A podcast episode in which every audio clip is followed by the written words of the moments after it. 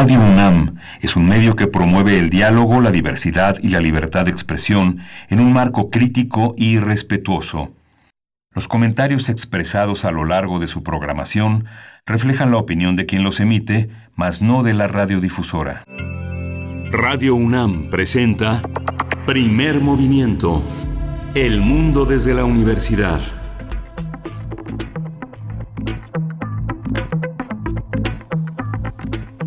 Hola, buenos días. Este es el martes 18 de agosto y son las 7.04 de la mañana aquí en la Ciudad de México. Estamos aquí en primer movimiento en Radio UNAM a través de Adolfo Prieto 133 con la dirección de orquesta de Uriel Gámez. Hoy está Socorro Montes o está Arturo González. Bueno, ya lo, ya, ya lo veremos porque estamos a ciegas en un lado y en otro de, de la ciudad, en un lado y otro de la línea. Está del otro lado Berenice Camacho. Buenos días, Berenice, ¿cómo estás? Muy buenos días, Miguel Ángel Quemain. Eh, qué, qué, buena voz se te escucha esta mañana y es que ya, por fin tienes lo que pasa en el radio también. Tu anhelado aparatito, ya lo tienes contigo, que se tuvo algún desperfecto por ahí, bueno, ya está de nuevo contigo y, es un gusto escucharte con esta claridad en esta mañana de martes 18 de agosto. Está Socorro Montes en los controles técnicos, eh, un abrazo a los dos, a, Uriel Gámez ahí también en la producción.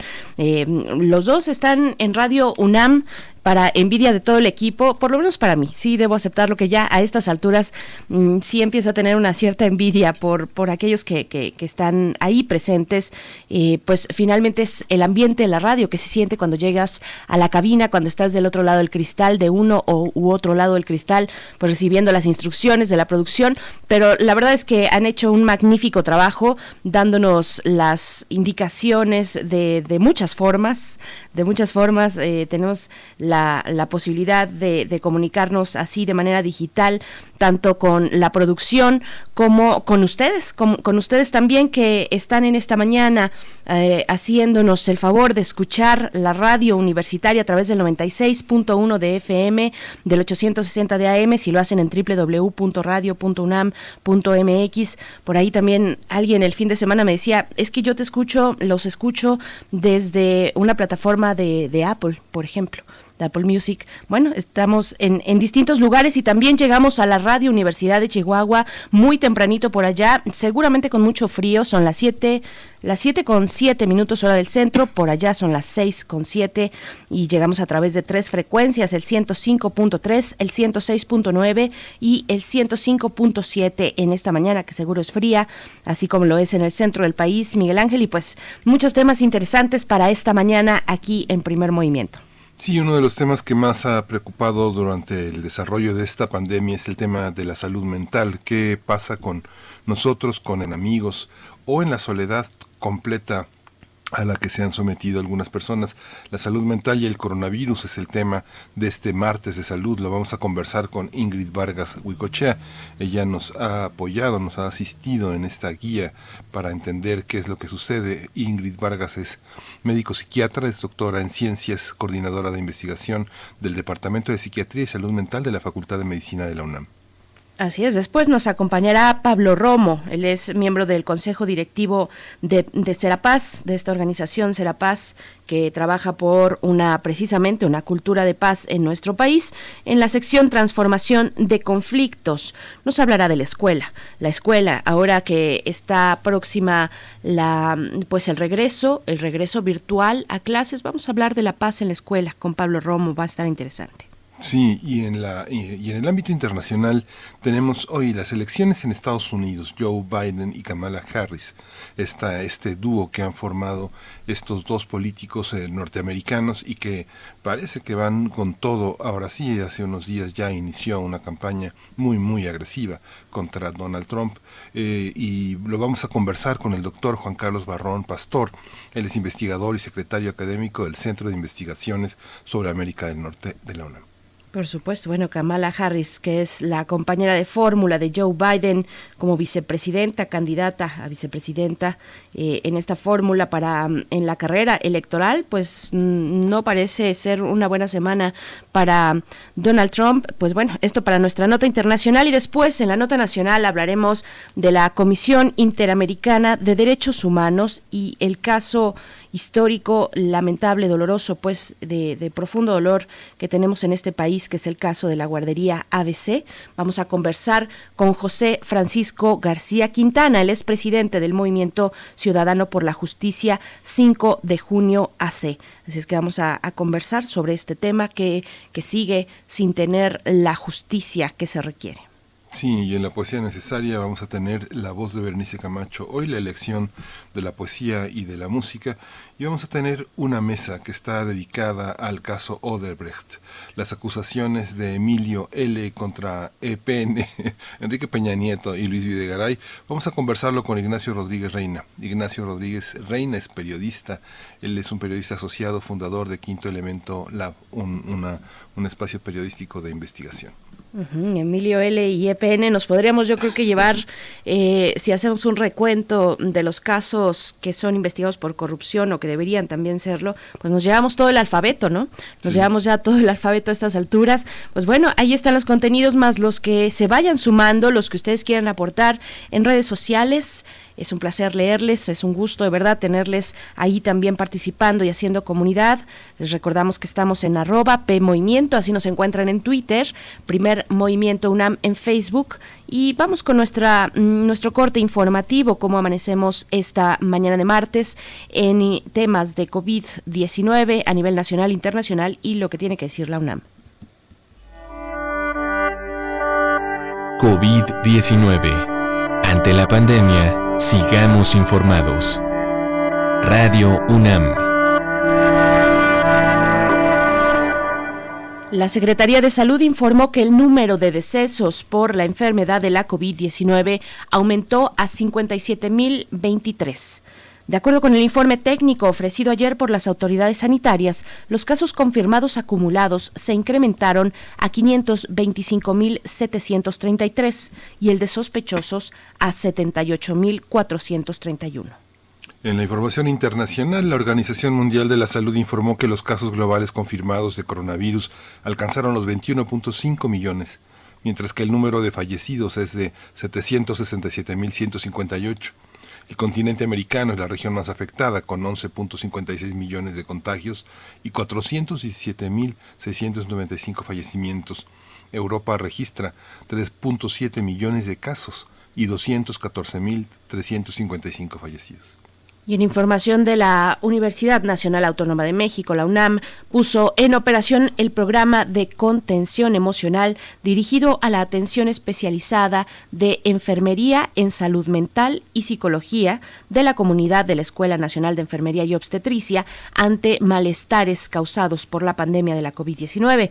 Para ello estableció un call center donde especialistas ofrecen servicios de enfermería de práctica avanzada y en tiempo real. Se orienta acerca de estrés agudo, ansiedad, depresión, duelo por eh, alguna pérdida o en general por la situación que provoca esta enfermedad de la COVID-19 y también riesgo de suicidio. En un principio, el programa tiene el propósito de brindar atención a y 6.000 alumnos de la ENEO, de ambos sistemas escolares, presencial y a distancia. Se trata de un proyecto operado por la ENEO y la Facultad de Psicología a través del programa de atención para depresión y riesgo de suicidio en la UNAM.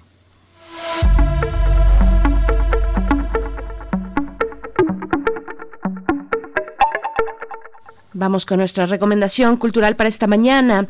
En el marco del programa El sector cultural tras la pandemia, reflexiones críticas, la Cátedra Internacional Inés Amor en Gestión Cultural invita al foro El reto de las políticas culturales, sus modelos y sus perspectivas, que se realizará el próximo lunes no, desde este lunes, desde el lunes pasado 17 hasta el jueves 20 de agosto. Así es que, bueno, esto será de las 11 de la mañana al mediodía, a las 12.30, así es que no se lo pueden perder.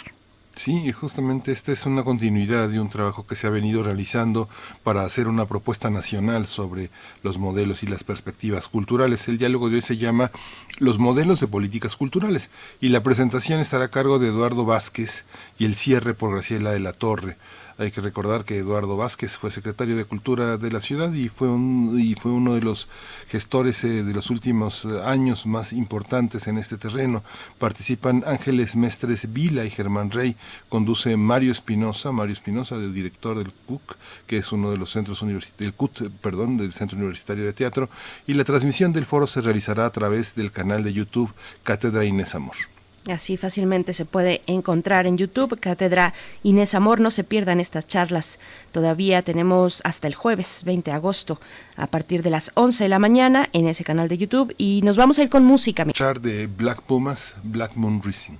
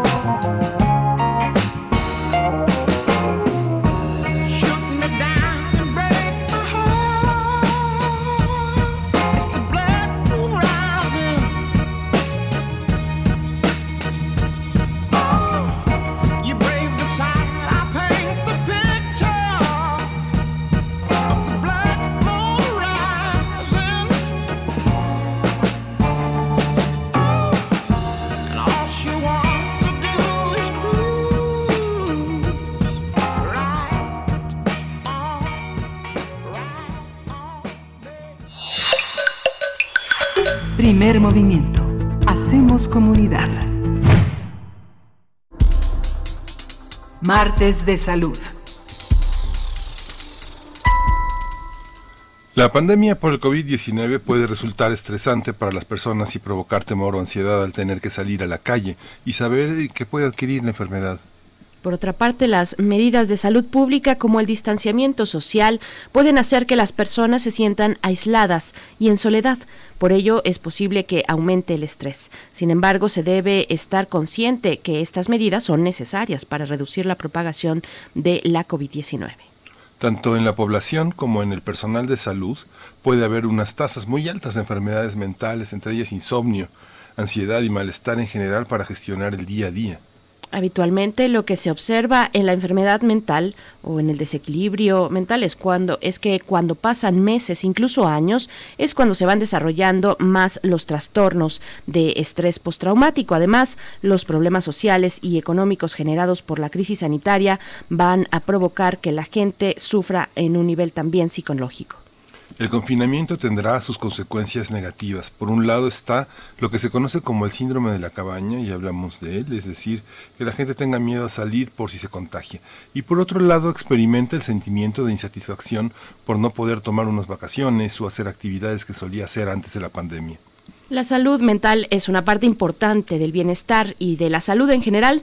Nos afecta en la manera de pensar, de sentir y de actuar. También afecta la forma en que manejamos el estrés, nos relacionamos con los demás y en la toma de decisiones. Por esta razón es necesario lidiar con el estrés de manera saludable. Vamos a conversar sobre los efectos de la pandemia en la salud mental de las personas. Hoy está con nosotros la doctora Ingrid Vargas Huicochea, y es médico médica psiquiatra, doctora en ciencias, coordinadora de investigación del Departamento de Psiquiatría y Salud Mental de la Facultad de Medicina de la UNAM. Bienvenida Ingrid, gracias por estar otra vez con nosotros. ¿Qué tal? ¿Cómo están? Muy buenos días, Berenice, Miguel Ángel. Gracias por la invitación. Al contrario, doctora, gracias por, por estar una vez más aquí con la audiencia de primer movimiento. Pues por dónde empezar cuando hablamos de salud mental, del cuidado de la salud mental en una pandemia y cuando parece que son muchos los frentes que debemos atender. ¿Cómo empezar a dar los primeros pasos? Bueno, yo creo que es importante eh, reconocer en primer lugar que la, una pandemia es una crisis humanitaria, ¿no? ¿Por qué? Porque es simplemente un, un evento esperado que va a impactar en muchos sentidos la vida de las personas. Sabemos que lo que hay, no normalmente este, en este tipo de situaciones los desenlaces más comunes pues son una disminución general del bienestar y un aumento de los niveles de estrés. Este malestar, de hecho, es esperable que llegue a la capacidad de algunas personas para poder manejarlo y puede llegar a evolucionar, como ustedes bien mencionaban en esta introducción, hacia estados como son el trastorno estrés agudo, el trastorno de estrés postraumático, depresión o ansiedad.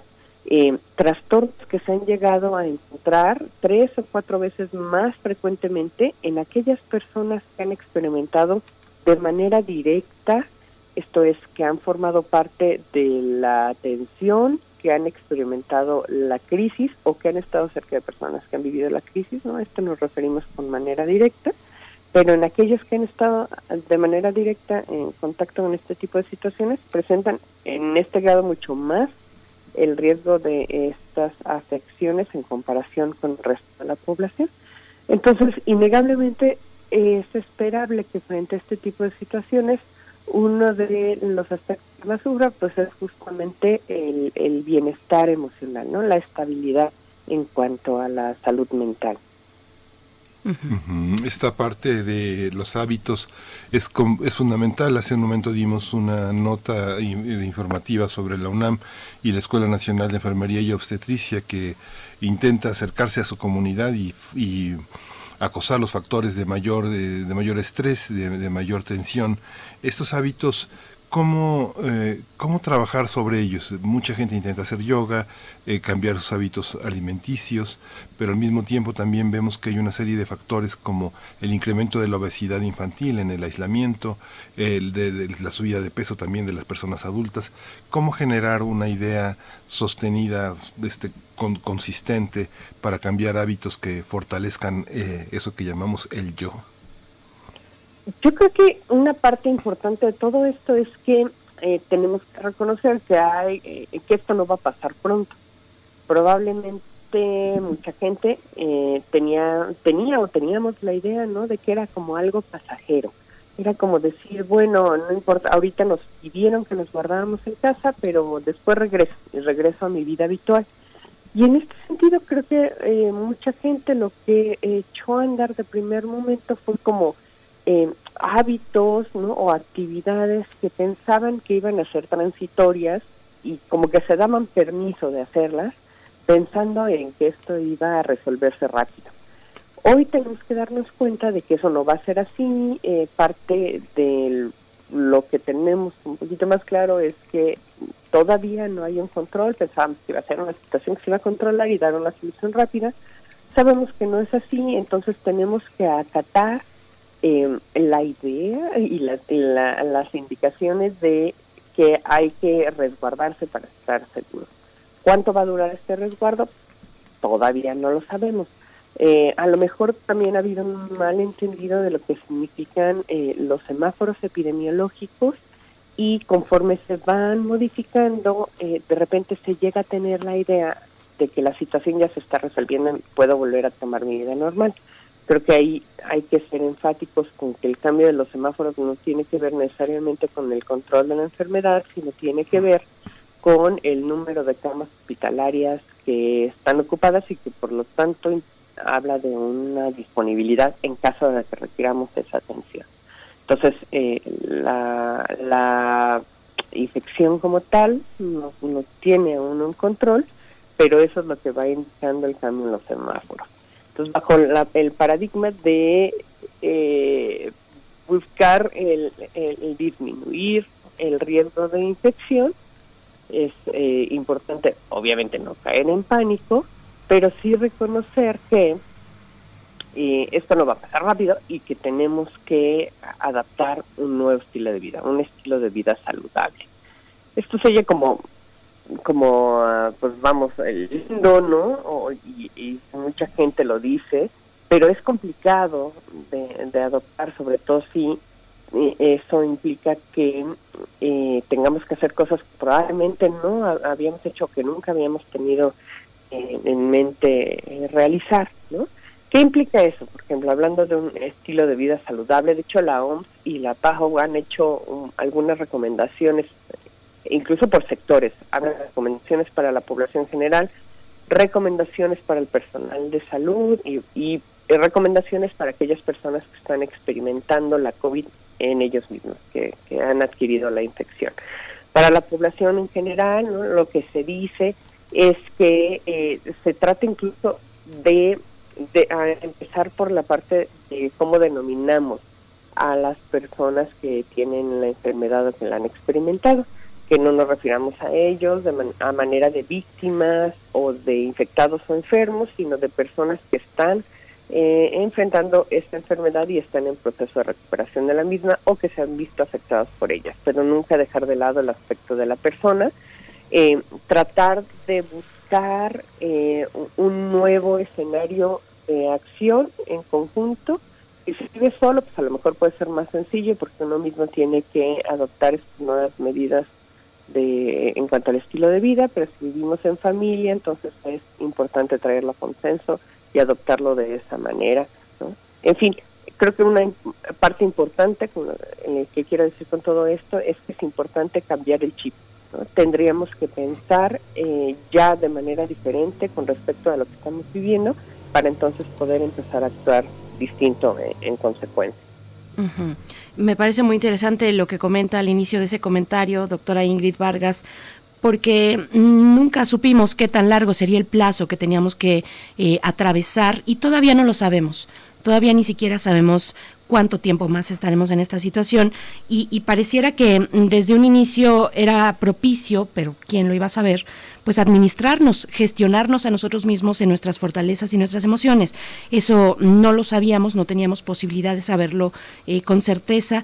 Y, y, de pronto cuando nos ponemos algunas metas de estar en el encierro o de eh, gestionar también nuestra vida, nuestras salidas, que sean cortas, que sean específicas, muy rápidas, en fin, y no alcanzar esos objetivos, no alcanzar el objetivo del bienestar en casa o fuera de casa, pues puede traer también eh, algunos momentos de frustración. Y yo le preguntaría cómo lidiar con esa frustración o qué elementos, con qué elementos contamos para fortalecer pues las capacidades precisamente de manejar estas situaciones estresantes o frustrantes o complejas a nivel de salud mental.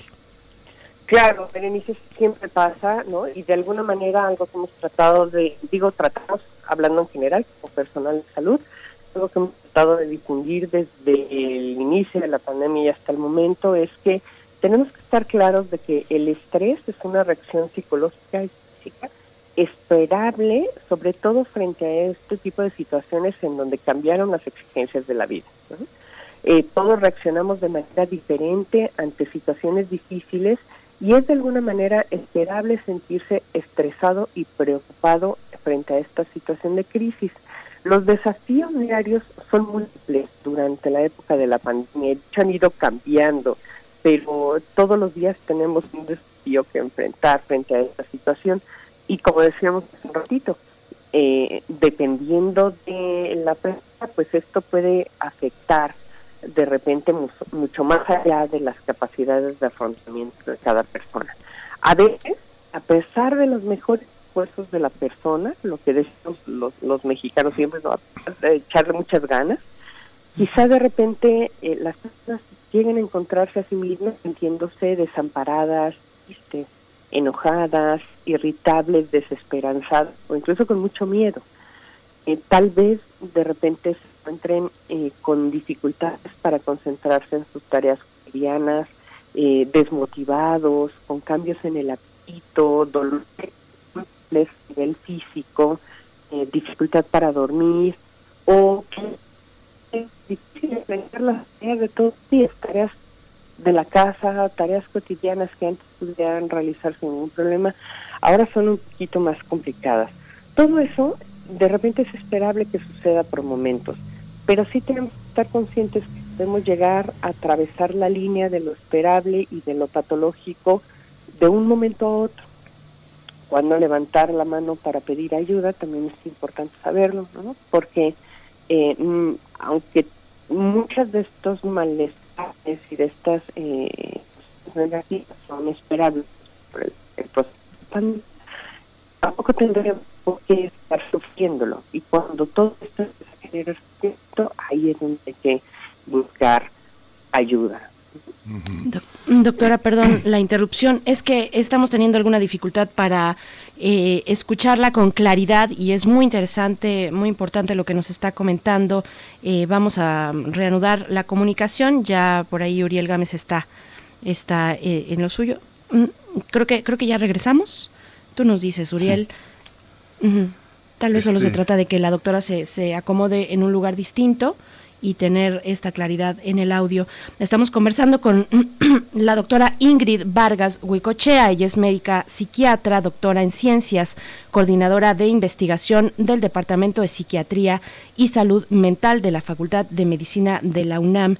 Miguel Ángel, pues qué, qué tema tan importante, ¿no? Sí, es una, es una, ayer en la conferencia de, de todos los días de la jefa de gobierno me parecía como que estábamos en un nuevo país porque el reconocimiento de la emocionalidad chatarra es una de las características. No solo se ha reconocido la, comida eh, chatarra, las, eh, las aguas endulzadas, sino que también hay una parte emocional en la que creer que se tiene un buen trabajo, un buen ingreso, unas prestaciones, en la que la idea de vestirse de una manera o de asistir a determinados gimnasios o a ciertas formas de entretenimiento le hace creer a muchas personas que son saludables mentalmente y que son competitivas eh, socialmente. Y finalmente en un encierro como el que hemos tenido, justamente estas situaciones nos hacen ver el grado de soledad, la falta de empatía que tenemos con mucha gente, que muchas personas que creíamos eh, cercanas, pero que son tal vez subordinados, no, no, no, no les importamos en realidad. Las, las, las relaciones han perdido densidad en ese sentido. ¿no? La pandemia nos, nos puso frente al espejo eh, prácticamente sin ningún filtro. Ya tenemos a la doctora Ingrid Vargas y bueno, tal vez eh, el comentario a, esto que menciona Miguel Ángel, doctora. Creo que esta es una parte bien interesante, eh, parte de los grandes cambios que ha implicado ahora la pandemia, justamente voltear a vernos y tratar de ser mucho más reflexivos con lo que sentimos, cómo estamos, como, como estamos viviendo toda esta situación. Eh, y en efecto, en muchos de los estándares de felicidad, lo pongo entre comillas, ¿no? de felicidad, creo que eh, han tenido que cambiar, porque entonces nos damos cuenta eh, o nos vemos obligados a reflexionar si es necesario, como ahora señalaba Miguel Ángel, ¿no? Todo, todos estos em, estos bienes, ¿no? estas actividades superfluas, ¿no? Si, si verdaderamente son necesarias y verdaderamente me hacían feliz, o ahora me tengo que replantear cómo vivo, de qué vivo y eh, qué es lo que verdaderamente tengo a mi alrededor para sentirme bien. ¿no? Entonces es una parte interesantísima que eh, todo esto que ahora nos ha venido a sacudir también nos obliga a replantear nuestra propia existencia de alguna manera. No suena nada fácil, nada sencillo de, de aceptar, eh, de detectar primero y de aceptar después, doctora Ingrid, eh, finalmente este pararse frente al espejo y ver con qué elementos efectivamente contamos, eh, qué fortalezas tenemos en estos momentos. Yo voy a hacer una, una pregunta que a su vez le, le hacen en la audiencia y me parece muy interesante. Nos dice María Elizondo, dice, ya casi regresamos a las clases en la UNAM y en general también. Eh, y, pregunta, eh, advierto en sus pláticas que están, ah, bueno, ella dice que se ha contactado con sus alumnos, eh, con adultos jóvenes, dice, advierto que en sus pláticas están tristes y con incertidumbre en el futuro. ¿Nos pueden sugerir cómo apoyarles cuando estemos frente a ellos, bueno, frente a ellos en Zoom, frente a ellos en la plataforma digital, doctora? Pues, ¿qué decir de esta cuestión? Creo que esto que, que señala ahorita ¿no? en esta pregunta interesante no solamente es exclusivo de los alumnos universitarios que están próximos a, entrar a las clases, creo que se podría hacer extensivo a la mayor parte de la población. Justamente algo de lo que ha generado este miedo eh, de, la mano de la pandemia, ¿no? Eh, eh, ha sido justamente el, la incertidumbre, el no saber qué va a pasar y qué es lo que viene, poquito la desesperanza, etcétera. Pero frente a todo eso y para apoyar a los alumnos y, a nosotros mismos, un punto importante es invitar a la resignificación de este evento. Eh, decíamos en general, ¿no? Ha ha habido, como un temor de manera constante, es como un miedo frente a algo que inició y no ha acabado y no sabemos cuánto tiempo va a durar ni cuándo va a acabar. Pero entonces tenemos que resignificarlo mencionábamos ahorita, tendríamos que volver a pensar sobre lo que está sucediendo. Ya tengo definido que no sé bien, cuándo va a terminar, pero también tengo definido que entonces eso no está bajo mi control. ¿Qué sí está bajo mi control? Lo que yo puedo modificar mis actividades, incluyendo en la manera en cómo me desempeño en aquello que me lleva hacia mi proyecto de vida, ya sea escuela o trabajo, cómo me vinculo con mi entorno, el que está justo conviviendo conmigo en las cuatro paredes de la casa, pero también aquel entorno que ahora con el cual tengo ahora contacto de manera virtual, tratar de balancear las pérdidas y las oportunidades. No de manera idílica, porque en estos momentos más que nunca nos damos cuenta de que no, no nos sirve de nada fantasear, porque fantaseamos y entonces nos agarramos de una utopía que nos va a generar mayor frustración porque no podemos alcanzar. Tenemos que ver las cosas de manera muy real, apoyarnos en el momento presente para entonces con eso empezar a actuar.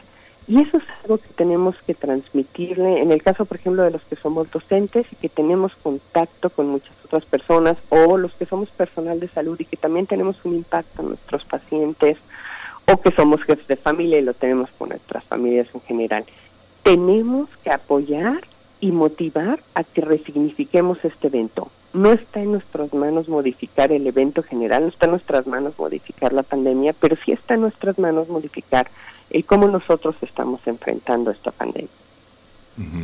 En la escuela, en la educación privada, se ha dado mucho el fenómeno de que muchos eh, padres han eh, resignificado, justamente revisado revisado la situación económica y la continuidad en sus labores. Justamente muchos de esos alumnos a los que se refiere Mayra Elizondo se enfrentarán a las pantallas y es lo que dicen, que no, no encontrarán a sus viejos compañeros y los motivos de ese desencuentro tienen que ver con una enorme crisis, con un, con un fracaso de sus expectativas y con duelos. ¿Cómo también este regreso tiene que ver con todo eso, doctora? Sí, por supuesto duelos múltiples. Ha habido una infinidad de pérdidas, Miguel Ángel, ¿no? Y entre ellos, pues, tiene que ver con, esta parte del contacto social. O sea, en, la parte escolar específicamente, finalmente la escuela no solo es un escenario eh, de aprendizaje de conocimientos teóricos, es un escenario de aprendizaje social, por lo que significa la vinculación con los demás y que es importantísima. Sin embargo, otra vez, eh, si nos quedamos instalados, es cada vez mayor, eh, reconociendo que sí ha habido muchas pérdidas, entre ellas el poder estar eh, con los otros. Nosotros los latinos somos mucho de contacto, nos gusta abrazar, nos gusta tocar. Y ahorita eso solo lo podemos hacer si es que tenemos gente conviviendo con nosotros dentro de la misma casa, pero si no es así, este contacto en, la manera en como lo conocíamos, pues se ha modificado. No sabemos si se ha perdido definitivamente, pero en este momento se ha modificado. Insisto, yo creo que la parte importante dentro de todo eso es sí reconocer lo que se ha perdido, pero no quedarse instalado en el sufrimiento de que se ha perdido y no va a volver y cuánto lo extraño y cómo sufro por ello, sino en lo que está, lo que tengo y cómo puedo eh, vivir y, seguir caminando justo con lo que sí tengo en este momento. Parte de esta resignificación es reconocer lo que está y con eso poder trabajar. Yo le preguntaría un poco insistiendo en cómo manejar eh, lo que entendemos como fracaso. Como fracaso, mm, pongo el ejemplo mm, de, de, y lo hemos visto incluso en las conferencias de salud, en las conferencias vespertinas, que se toca el tema muy someramente, me parece, pero el tema de las adicciones, por ejemplo, una situación de adicción o una situación de ansiedad que se ve, eh, que se ve encaminada, pues, eh, por esta, por esta situación de pandemia. ¿Cómo resolver estas cuestiones? ¿Cómo acercarnos a nosotros mismos en esas situaciones eh, sin llenarnos de culpa, sin señalarnos? Eh, hacia nosotros mismos sin ser nuestro propio eh, enemigo, por decirlo de alguna manera, y, empezar a desahogar estas situaciones, doctora. Sí, por supuesto, Berenice, eso creo que está sucediendo, sucediendo muchísimo, por supuesto, porque tenemos que reconocer que ha habido de todo, ¿no? Cambios en nuestros ciclos biológicos, que además los horarios parece que perdieron nitidez, como que ya todo está difuso, como que el día es muy confuso y entonces he tenido cambios en todos sentidos en cuanto a mis ciclos biológicos. Decían ustedes, y es algo muy cierto, hay una percepción constante de la pérdida de libertad, sobre todo a partir de estas medidas como el confinamiento. Eh, hay miedo y angustia, miedo y angustia que no ha terminado porque justamente la pandemia tampoco ha terminado. También hay una situación de repente de aburrimiento, ¿no? La monotonía empieza a generar esta sensación de hartazgo, de fastidio, de aburrimiento, y entonces hay medidas útiles a las que se puede recurrir que tienen que ver con esto que comentábamos hace un momento. Eh, conscientemente se tuvo la idea de que esto iba a ser transitorio, entonces nos permitimos recurrir a esas salidas eh, fáciles, estaban más a la mano.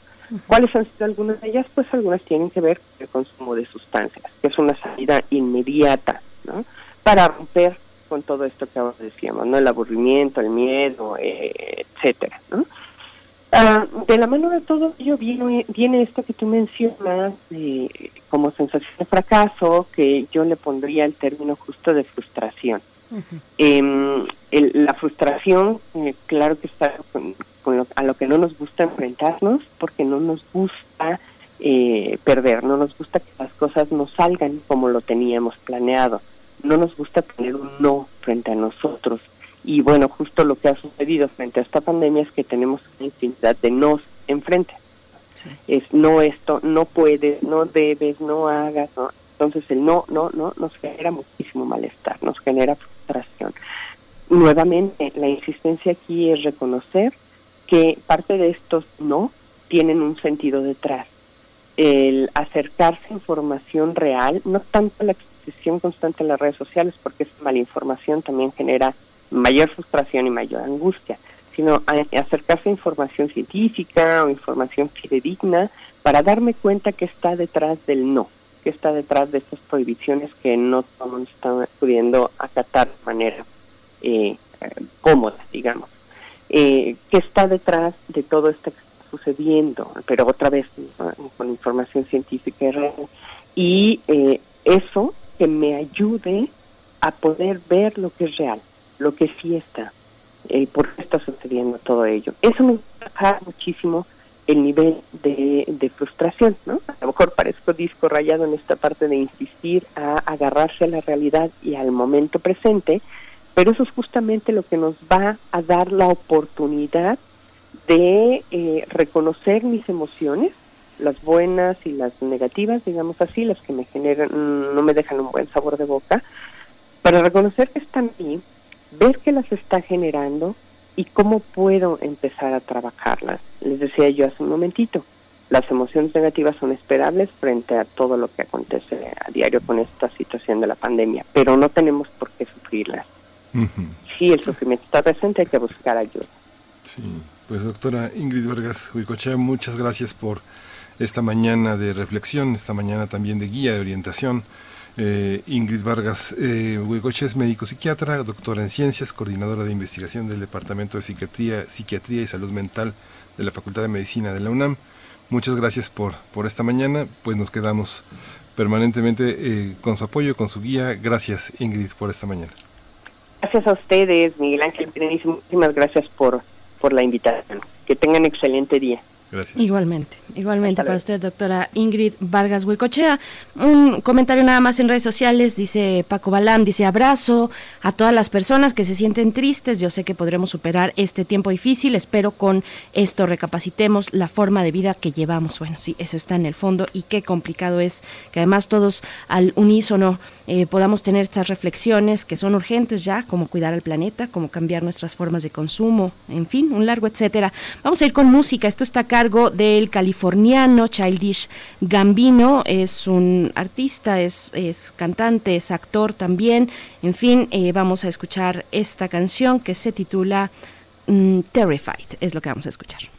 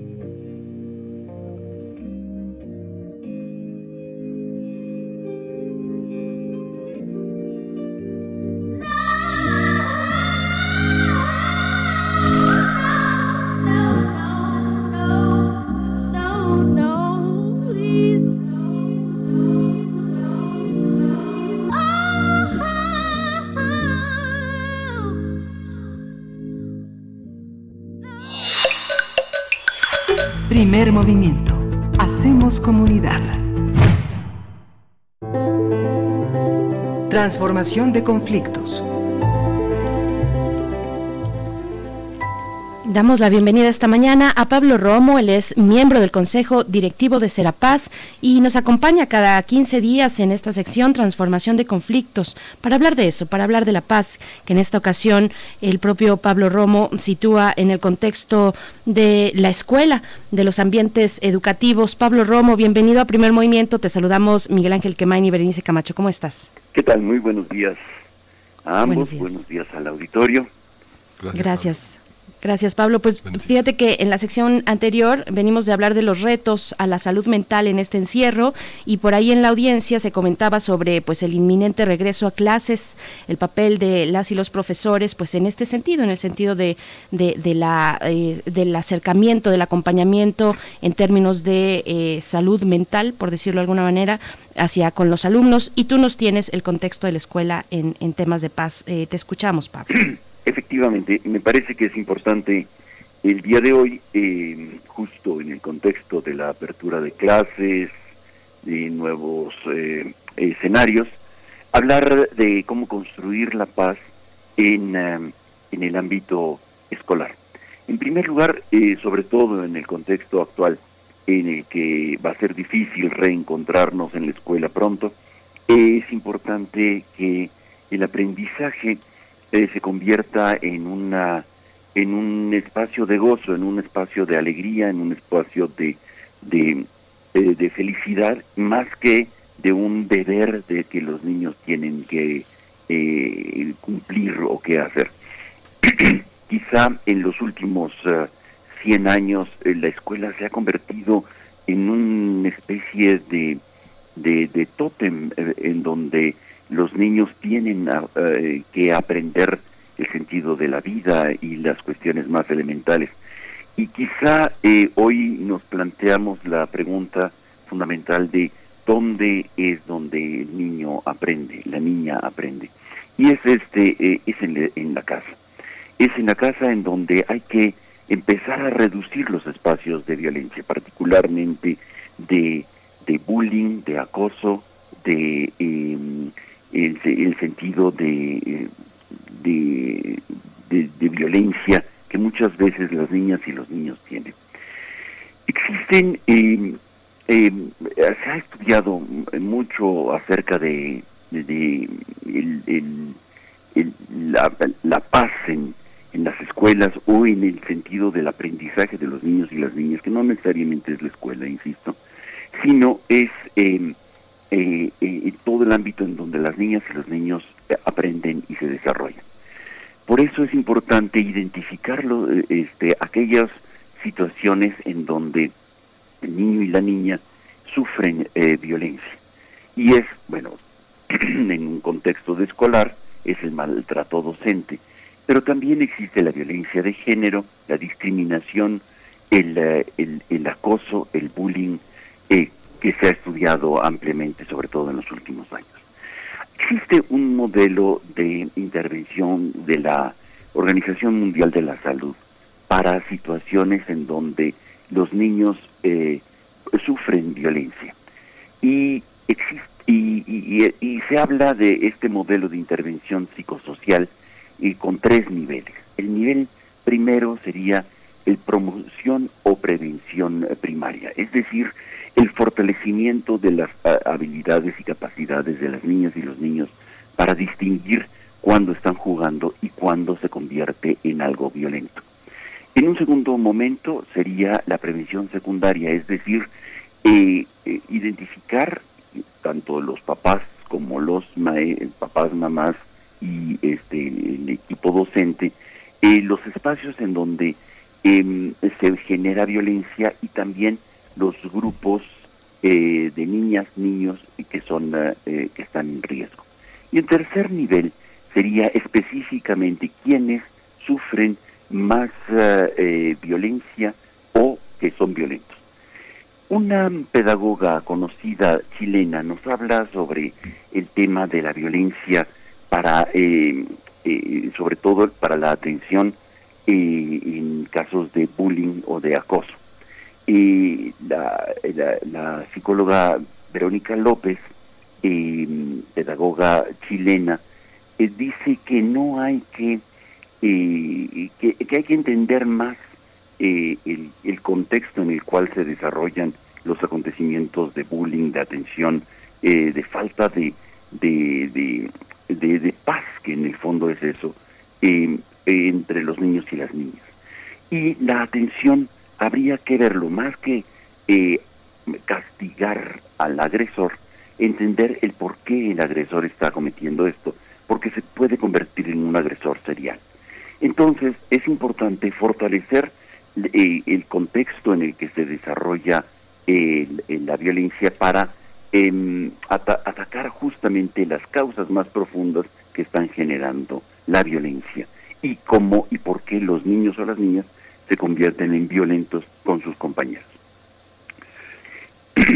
Existe un protocolo eh, del DIF eh, que genera 10 puntos que me parece que son importantes para construir espacios de paz, construir espacios de, de, en donde las niñas y los niños aprendan en situación de tranquilidad, de gozo, de alegría. Uno es, eh, uno es el evitar todo tipo de agresión y violencia que pongan en riesgo la integridad física y emocional de las niñas y de los niños. Desde golpear, tirar del pelo, eh, humillar, insultar, hablar eh, golpeadamente a las niñas y a los niños. Em, ser tratados cotidianamente con respeto y en ejercicio de sus derechos.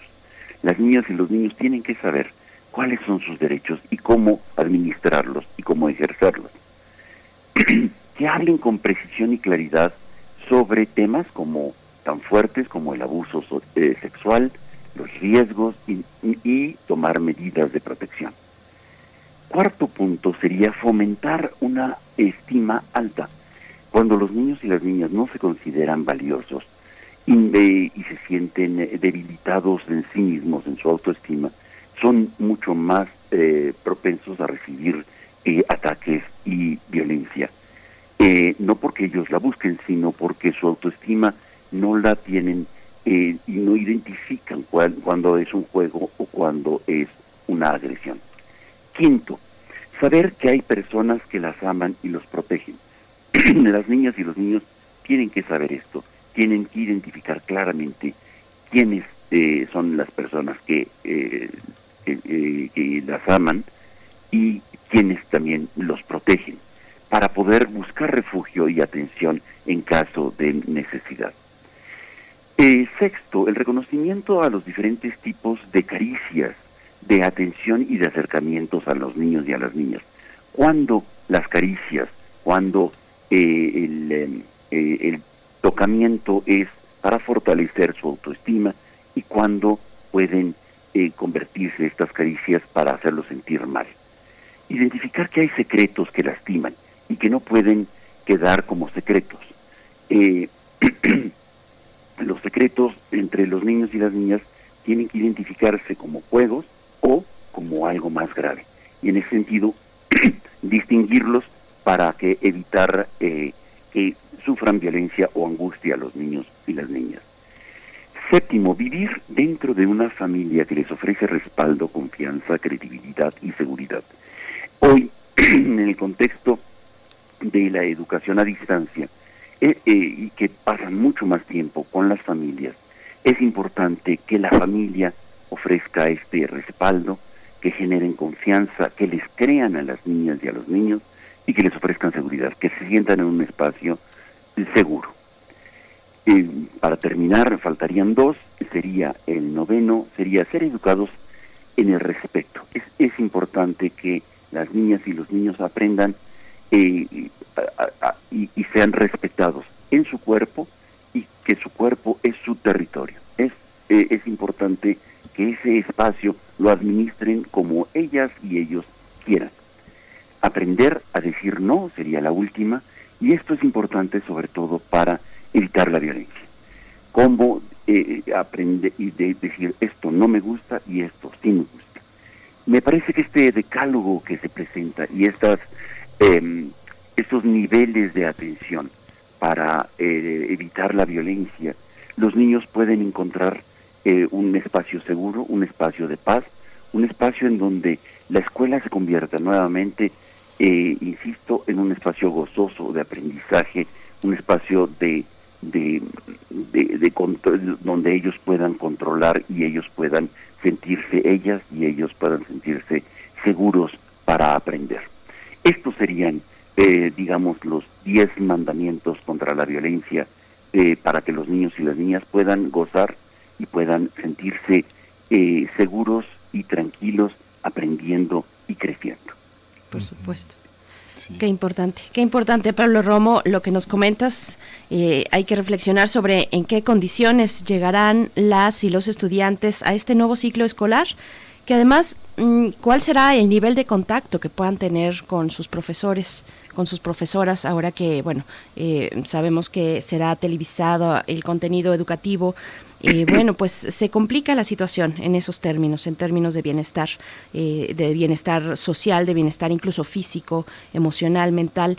Y, es una buena guía la que nos compartes. Te agradecemos mucho que, así lo hagas esta mañana, Pablo Romo.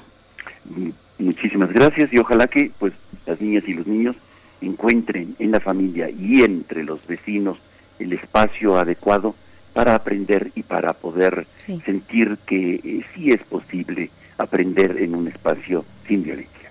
Por supuesto. Muchas gracias, Pablo Romo, miembro del Consejo Directivo de Serapaz, colaborador de Primer Movimiento. En 15 días nos escuchamos contigo para seguir hablando de paz. Muchas gracias. Excelente. Y mañana escuchamos, nos escuchamos con la Radio Universitaria de Chihuahua, que ya inicia su programación habitual.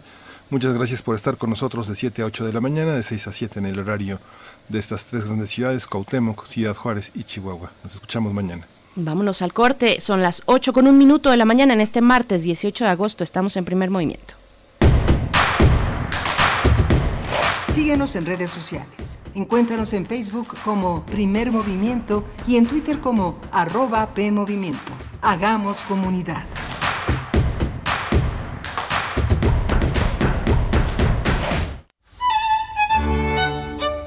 En la imaginación surgen las notas que quedan escritas para siempre en una partitura. Desde ese momento, sin importar cuándo fueron creadas, al tocarlas, se vuelven tiempo presente. Muchos instrumentos se juntarán en el mismo espacio y a una señal nacerá la pieza que entrará por tus oídos. Súmate a la experiencia de revivir la música. Escucha a la OFUNAM todos los domingos a las 12 horas por el 96.1 de FM. Radio UNAM, Experiencia Sonora. Somos interacción, no de palabras. Por eso, hemos propuesto que cada mexicana y mexicano cuente con una pensión digna, aumentando el fondo de ahorro para su retiro. También, en plena pandemia, propusimos un ingreso básico para cada familia mexicana pues nadie puede quedar olvidado. Únete a la causa, por un México que mira al futuro e innovador. Somos Acción por México.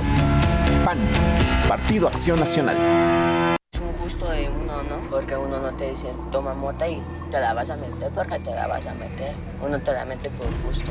Para yo no volver este, a ver esos golpes que mi papá este, le pegó a mi mamá, yo este, preferí este, salirme de mi casa. Muchos han sido violados por sus padres cuando son niños y psicológicamente no han podido superar eso. A me quiero morir, me quiero morir porque no me está entendiendo.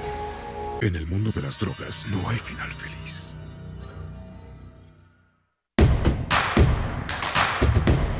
Encuentra la música de primer movimiento día a día en el Spotify de Radio UNAM y agréganos a tus favoritos.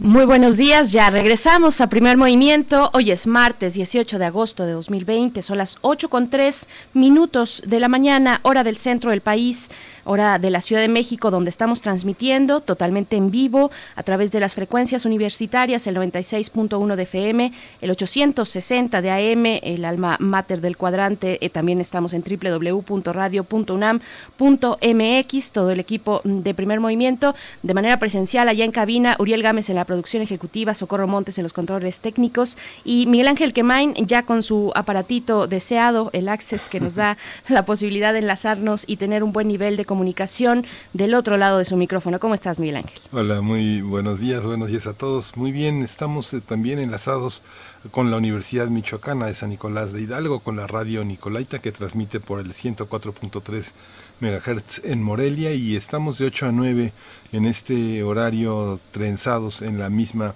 frecuencia. Muchas gracias por estar con nosotros y también se puede escuchar en internet Morelia Michoacán, en la Universidad de Nicolaita se puede escuchar a través de nuestra página web, eh. Así que síganos, tenemos el podcast también, así que acompáñenos en esta aventura de hacer radio todos los días. Por supuesto, bueno, tenemos por delante en esta hora eh, una nota internacional dedicada a las elecciones en Estados Unidos. Eh, Joe Biden y Kamala Harris en la fórmula demócrata, pues que se presenta con fuerza esta figura de Kamala Harris. Vamos a conversar con el doctor Juan Carlos Barrón Pastor. Él es investigador y secretario académico del Centro de Investigaciones sobre América del Norte de la UNAM. Sí, justamente también tenemos una nota nacional muy importante porque nos duele a todos, es la Comisión Interamericana de Derechos Humanos y el caso de la guardería ABC que fue eh, recogido por esta institución internacional. Vamos a hablar de qué ha pasado todos estos años y reflexionar todo lo que tiene que ver con esta eh, posibilidad de reparar el daño, de entenderlo, de formar parte de este proceso pues tan triste, tan doloroso, pero que también cargado de resiliencia. Así es. Bueno, doy también lectura a algunos comentarios que nos hacen en redes para los que se acaban de acercar eh, a su radio, a su computadora. Eh, pues bueno, venimos de, una hora que, que, finalmente tuvo reflexiones muy importantes respecto a la salud mental, que también derivó en el nuevo ciclo escolar que está ya en la inminencia de comenzar y, pues bueno, creo que hay muchas reflexiones eh, que, nos hacemos con qué contenido se llena este encierro, por ejemplo, contenido emocional. Y tú, Miguel Ángel, hablabas, hacías, hacías mención de este término de eh, emociones chatarra o chatarra emocional. Eh, creo que es una pregunta que nos debemos hacer y nos hacemos los que tenemos la posibilidad y el privilegio de estar ante un público, ya sean profesores, profesoras de cualquier nivel educativo, nosotros en los mismos medios, pues en este medio que está comprometido también con eh, la salud mental y que acude a los especialistas eh, y lo hemos hecho durante esta pandemia, pues creo que es una pregunta que nos tenemos que hacer con qué, con qué llegamos cada mañana con ustedes, con qué contenido, con qué también honestidad eh, podemos hablar frente a los micrófonos. Claro que hay todo tipo de, medios y, algunos se decantarán pues por echarle ganas, por dar mucha energía, pero eh, y transmitir esa energía y esas ganas, eh, pero, pero también hay que hablar del contenido de esas emociones, de cómo superar de manera conjunta y en comunidad pues esto, este momento adverso. Estuvimos platicando hace, hace unos momentos precisamente con la mm, doctora Ingrid Vargas Huicoche, ella es médico psiquiatra, es coordinadora de investigación del Departamento de Psiquiatría y Salud Mental de la Facultad de Medicina de la UNAM. Y bueno, por aquí Rosario Martínez en redes sociales nos dice, sí es difícil para los estudiantes ahora que vuelven a tener clases sin sus compañeros. Además, dice ella, los que son hijos únicos con este aislamiento, pues se han de sentir aún más separados de la sociedad, padres que tienen que trabajar y si los dejan al cuidado de los abuelos, pues cómo los podrán ayudar. Gracias, eh, Rosario Martínez, por tu comentario. Xochitl Arellano nos dice em, también que eh, acabo de, despertar, excelente entrevista de la frustración y salud mental en el encierro. Estoy en una plataforma de aceptación y de asombro de lo más sencillo, mi pequeño huerto y sus frutos. Un gran abrazo y cascada de alegría para todos. Xochitl, muchas gracias por tu escucha. Y pues bueno, ahí van los, los comentarios que hacemos en comunidad, Miguel Ángel. Y pues no sé si tú tengas algo más que decir.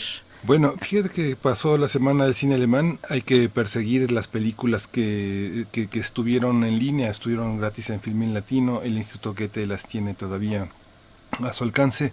Vale la pena en esta eh, elaboración que hizo Pablo Romo, justamente el regreso a la escuela, pues tiene ya muchos matices frente a las pantallas. Eh, lo que está en las pantallas de alemanas es eh, los niños que son resultado de la migración y que se prestan al bullying, los niños que vienen de la, lo que llaman la provincia y se presta al bullying, a la burla, los niños que son hijos de una sola madre, una madre que sola, una madre que llamamos soltera, unas, unos padres del mismo sexo, todos estos factores son lo que nuestros educadores tienen que tomar en cuenta para dirigirse íntimamente, para tocar pues el corazón de los pequeños y saber qué tan estrujado, qué, qué tanto dolor cargan las posesiones, los padres que llegan en su gran camioneta con los choferes eh, que bajan, que tienen una posibilidad de mostrar superioridades e inferioridades muy de manera muy evidente.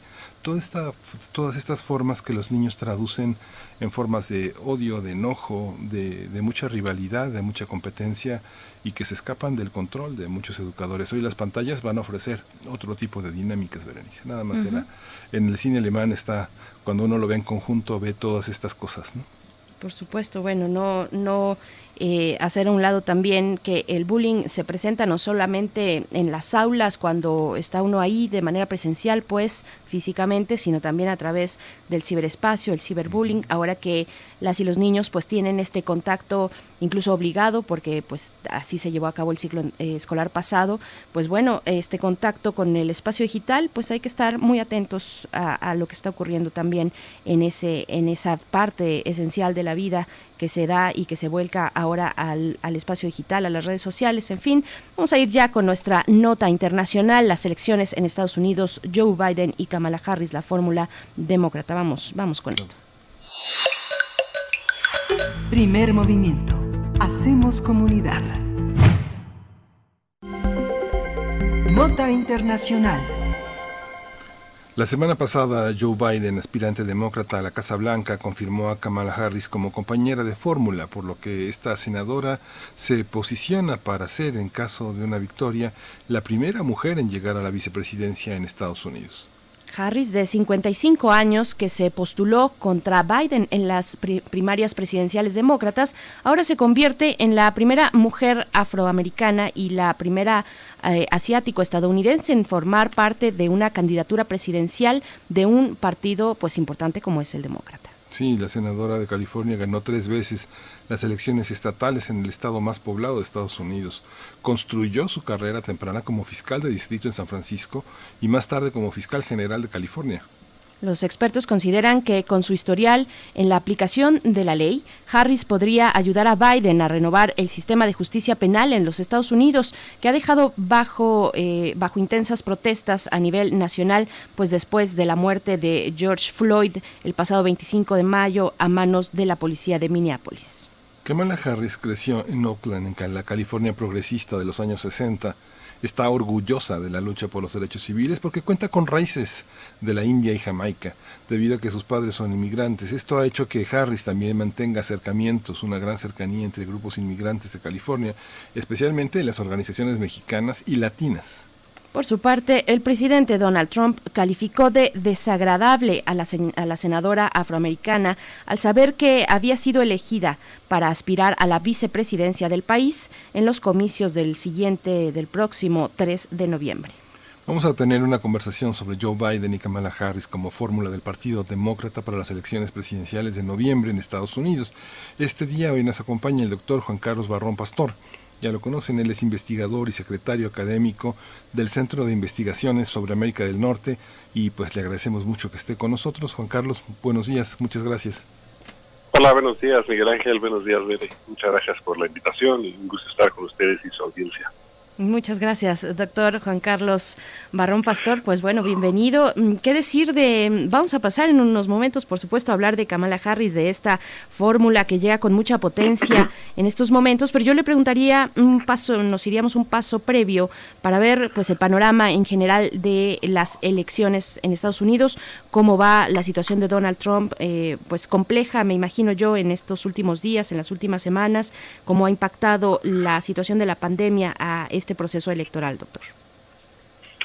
Sí, así es, Bere, pues eh, estamos ante una eh, elección que es anómala por donde se le vea y, bueno, pues tiene eh, muchas cosas que, que podrían impactar en el proceso y en el resultado al grado de que pues no estamos pues bueno tenemos al presidente en funciones diciendo que podría no reconocer los resultados tenemos al presidente en funciones eh, atacando al correo, que es la principal vía de votación en el contexto de la pandemia.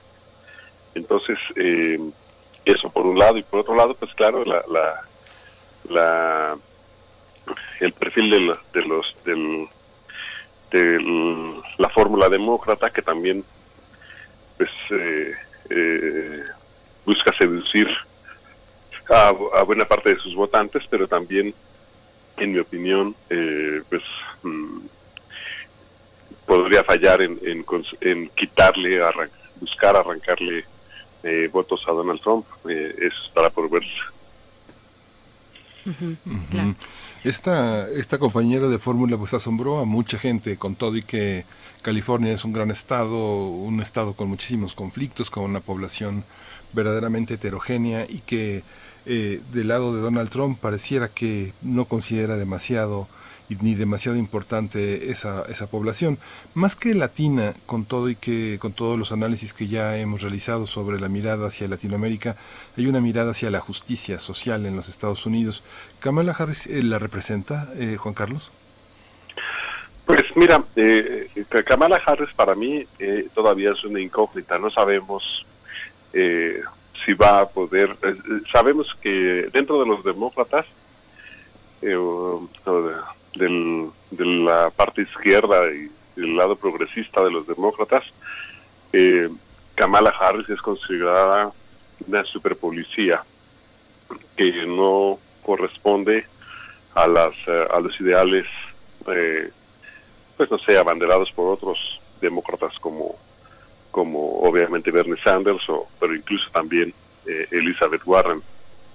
Entonces, al escoger a una compañera de fórmula que es, eh, pues, digamos, moderada desde la perspectiva de los demócratas, eh, pues Biden está fortaleciendo su la búsqueda de, un centro político que, pues, mm, digamos, eh, en, los últimos años los electorados del mundo eh, se han alejado del centro político. Entonces, eh, ahora Biden está apostando que se puede recuperar el centro político, que puede volver a seducir a los votantes con un centro político, haciendo la elección un referéndum sobre la gestión de Trump. Pero, por el otro lado, mm, también Kamala Harris este, es percibida como una eh, pues bueno, pues, pues es eh, una mujer de, origen de migrantes, en fin, como ya se ha dicho aquí.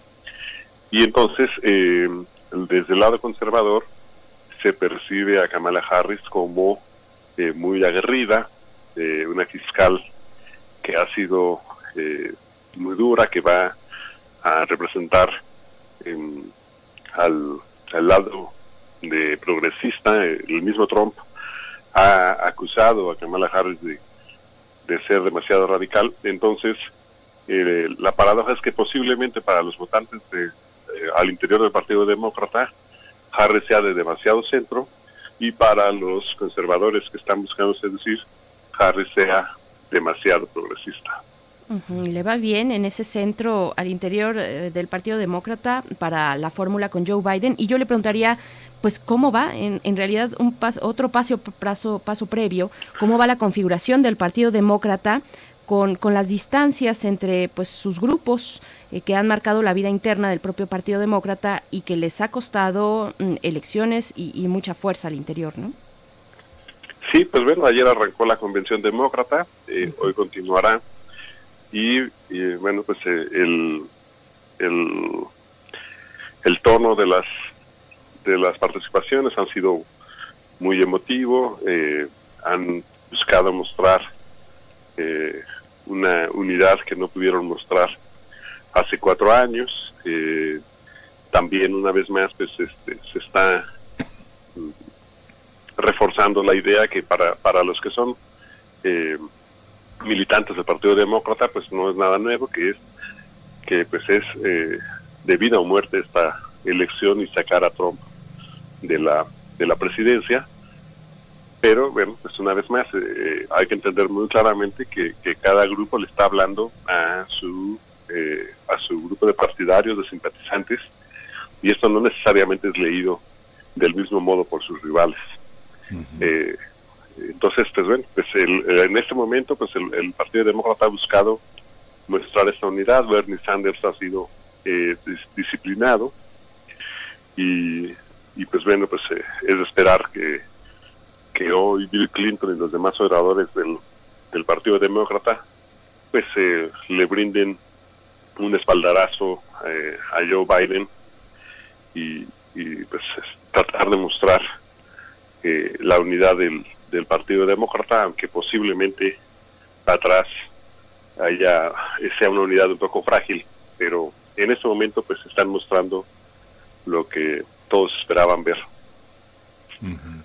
Por separado y en conjunto, ¿cuáles son los puntos como fundamentales para entender un debate que va a ser fundamentalmente televisivo, va a ser en las pantallas, cada uno por su lado, Biden y Harris, cómo eh, tienen, cuáles son los temas con los que eh, enfrentan a Trump y cuáles son los puntos de mayor fortaleza y los de, sí, los de mayor fortaleza y mayor debilidad de Trump, ¿qué se espera de, de esta dupla juntos y por separado, Juan Carlos?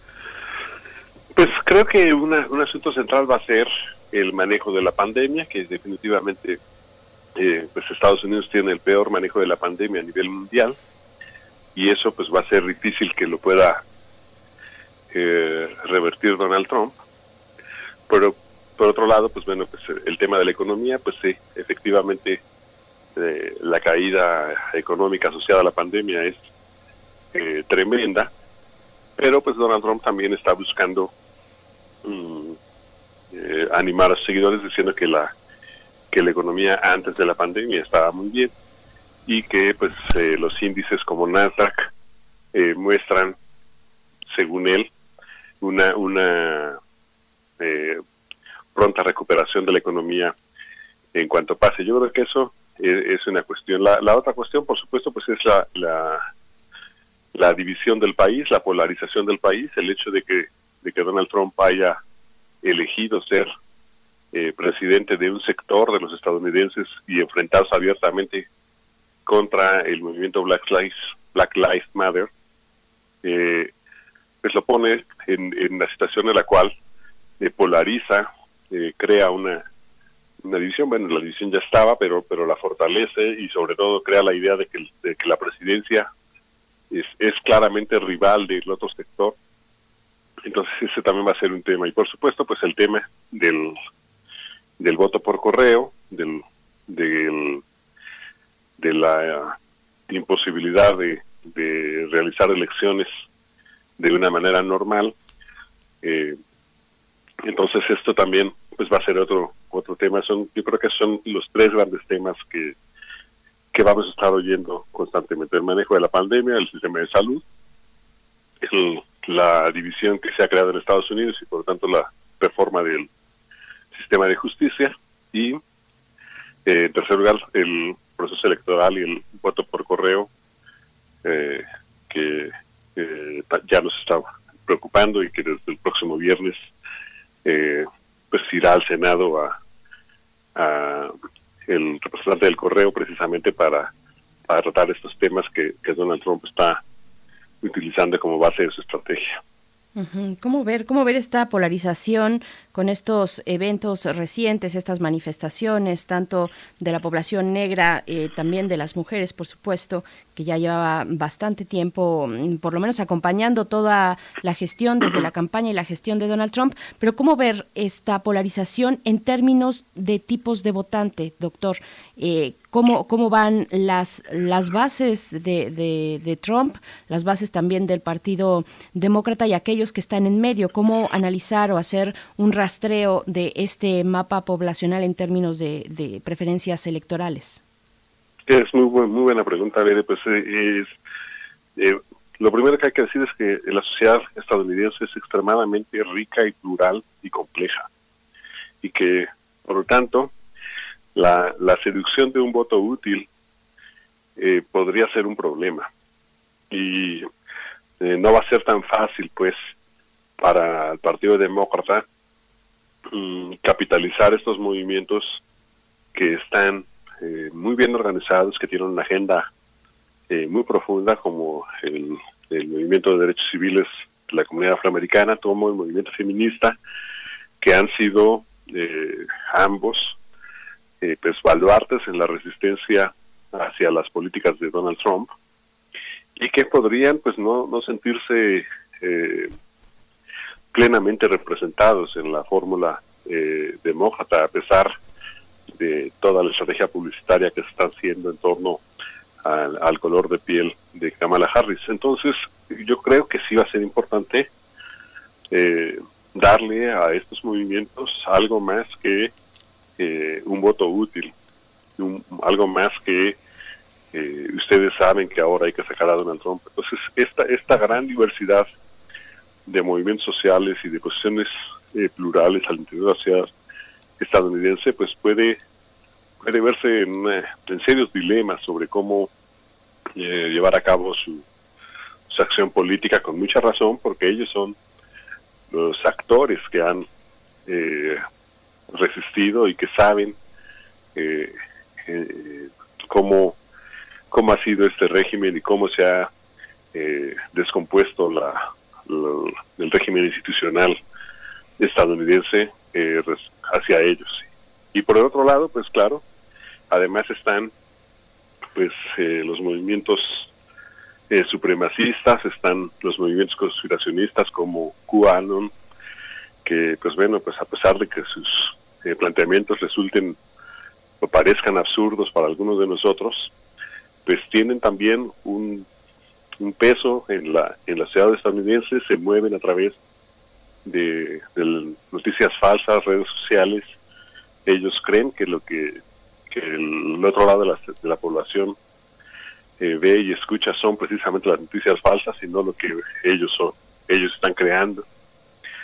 Entonces, pues el papel de las noticias falsas, el papel de los supremacistas, el papel de grupos como QAnon van, va a, a crear una sensación de polarización y pues y pues muy previsiblemente un conflicto postelectoral, porque eh, una vez más, bueno, Kamala Harris es de California y muy popular en California. En California nadie se va a sorprender que gane Biden, pero, eh, pues no sé, en, en Idaho o en, estados del centro, pues eh, cuando si alguien es informado de que de que ganó Biden y Harris, pues va muy posiblemente va a pensar que su conspiración se ha cumplido y que es imposible que haya ganado esa, esa fórmula porque ellos en su entorno inmediato no lo van a poder ver. Entonces, el, la autoridad electoral que va a tener que informarle al que pierda que acepte su derrota, pues va a requerir de un gran poder político institucional que en este momento no se ve. Entonces, esta polarización eh, pues puede tener con, consecuencias muy, muy graves para, para la democracia estadounidense si no se construyen esos eh, elementos de confianza. Y pues bueno, generalmente quien, quien aporta esa confianza es la presidencia y en esta ocasión es exactamente lo contrario. Esta eh, presencia que, bueno, me llama mucho la atención, eh, Kamala Harris, porque en muchas notas periodísticas se destaca pues su popularidad en California, el que sea una mujer negra, una mujer de color, como le dicen a las personas eh, negras, ¿no? Cuando el, prácticamente el 79% de la población en los Estados Unidos es blanca y que en eh, California la población es latina y hace grandes esfuerzos una buena parte de la población para dejar de serlo, de tener ese como ese distintivo y ser más americana que, latina. Y esta parte también, que el promedio de edad hoy en Estados Unidos, la mayoría está entre 38 y 39 años de edad, que ha sido como uno de los blancos de la, de la actuación de Trump contra Biden, que lo acusa de senil, de, de modé, de un, hombre, de un hombre del pasado que no entiende a la población eh, que está luchando por hacer que América se gane de nuevo. ¿Cómo, cómo ves esta parte? ¿Estos factores eh, son eh, activamente en contra de esta dupla que genera ahora tantas expectativas por la animadversión que se tiene contra Trump? Sí, ayer, ayer Miguel Ángel, ayer, ayer Michelle Obama hizo, hizo un mm. discurso muy emotivo y en donde ella eh, pues bueno, básicamente, como era de esperarse, pues llama eh, desesperadamente a eh, votar contra Donald Trump. la respuesta de Donald Trump esta mañana es decirle a, Michelle Obama que Donald Trump existe solamente porque existió la política de los Obama en el periodo anterior.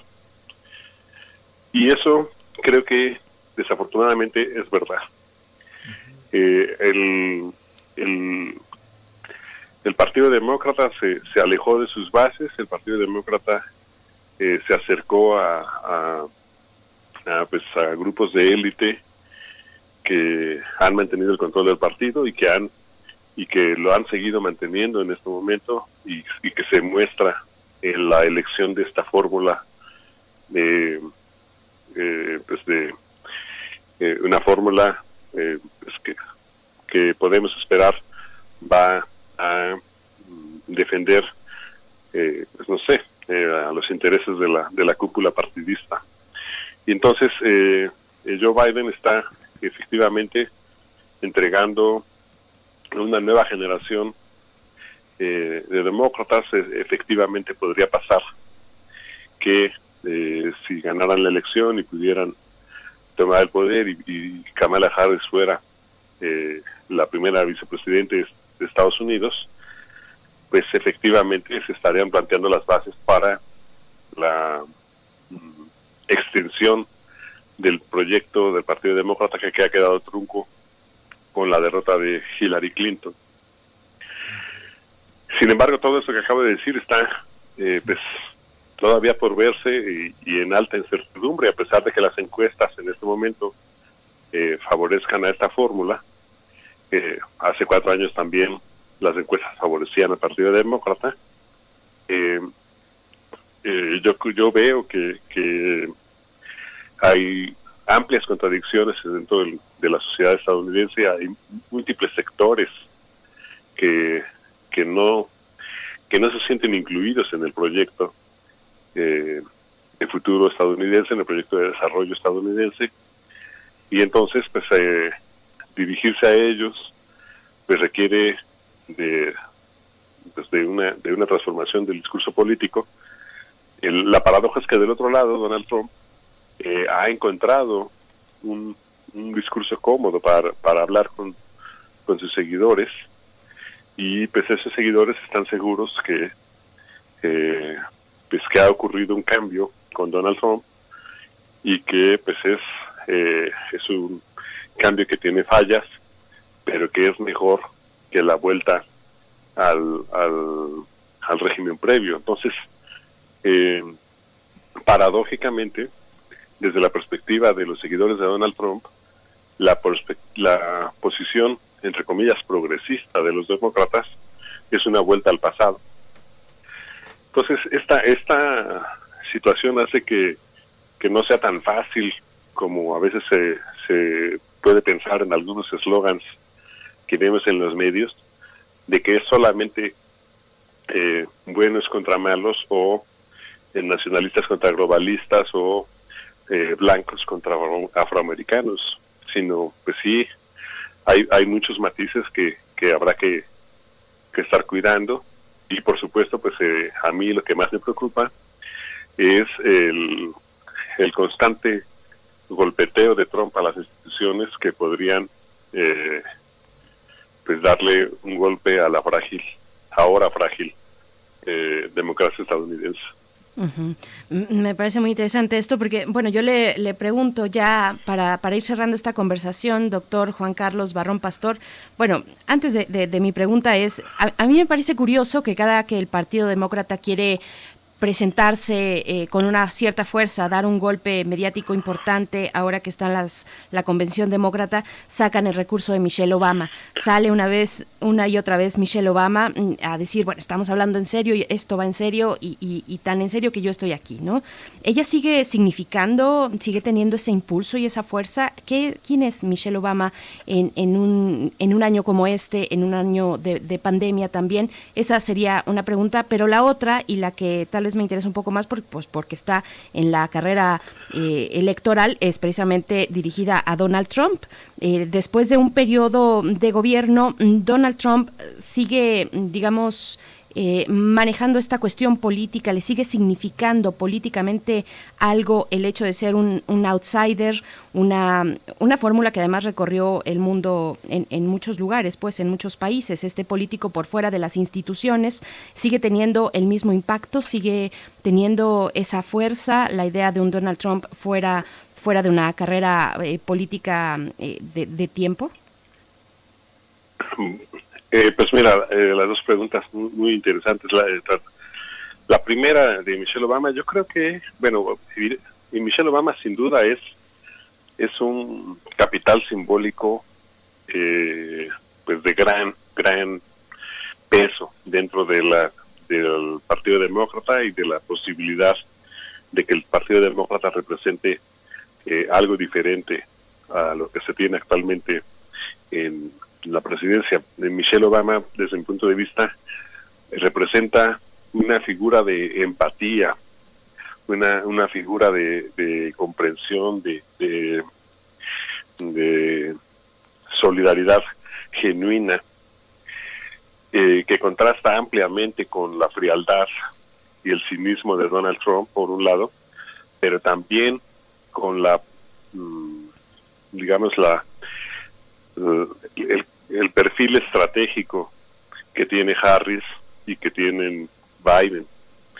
Eh, tanto Harris como Biden, eh, pues, em, no tienen este carisma que tiene eh, Michelle Obama con esta perspectiva humana, empática, llamado a la solidaridad. Yo creo que Michelle Obama sigue siendo una figura que va a pesar mucho en esta elección porque va a apelar a la cuestión emocional eh, de los de los votantes. Por otro lado, pues bueno, sí, efectivamente la segunda pregunta es, es muy importante porque eh, el, la, la brecha que se ha abierto entre, entre simpatizantes de uno y otro eh, provoca que, que los simpatizantes de Donald Trump realmente crean que ellos están haciendo una estrategia antisistema y que lo que están viendo en este momento ellos eh, pues sea parte de su propia eh, entre comillas revolución que están llevando a cabo y que eh, pues Biden y Harris son la dupla que busca darle continuidad al proyecto de los Clinton y los Obama. Entonces pues esta esta situación hace que el, el votante de, Donald Trump se, se sienta en, una situación también de mm, encarnando una transformación de su país. Entonces, eh, ninguno de ellos espera que esa transformación sea perfecta ni total, pero como suele ocurrir con las derechas en el mundo, eh, con esa convicción les basta para crear un sentimiento de unidad, eh, a diferencia de las izquierdas que eh, el sentimiento de unidad siempre es muy frágil porque se le da mucho peso a la pluralidad política.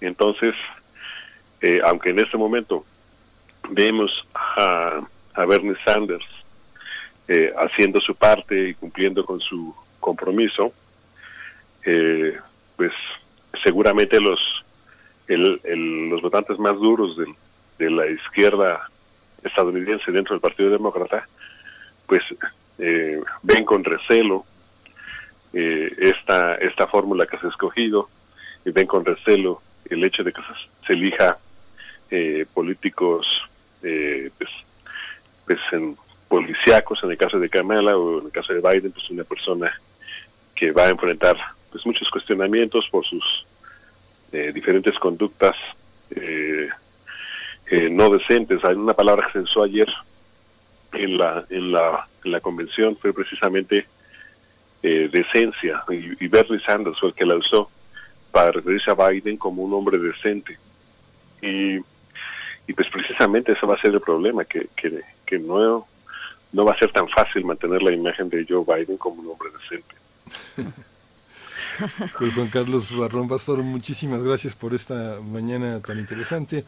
Juan Carlos Barrón Pastor es investigador y secretario académico del Centro de Investigaciones sobre América del Norte. Le agradecemos muchísimo esta, este análisis y bueno, seguiremos en contacto porque esto apenas empieza, Juan Carlos. Claro que sí, muchísimas gracias por la invitación. Es, es un placer eh, estar con ustedes y tener tiempo para, para reflexionar con sus, con sus preguntas. Muchas gracias, Bere y Muchas gracias. Al contrario, doctor Juan Carlos Barón Pastor. Bueno, vamos con Vamos a hacer un corte, son las 8 con 39 minutos, vamos a escuchar algo de música, esto que está a cargo de Kamasi Washington, un californiano, saxofonista, compositor. Lo que vamos a escuchar de él y de su banda, de su orquesta, se titula The Magnificent Seven.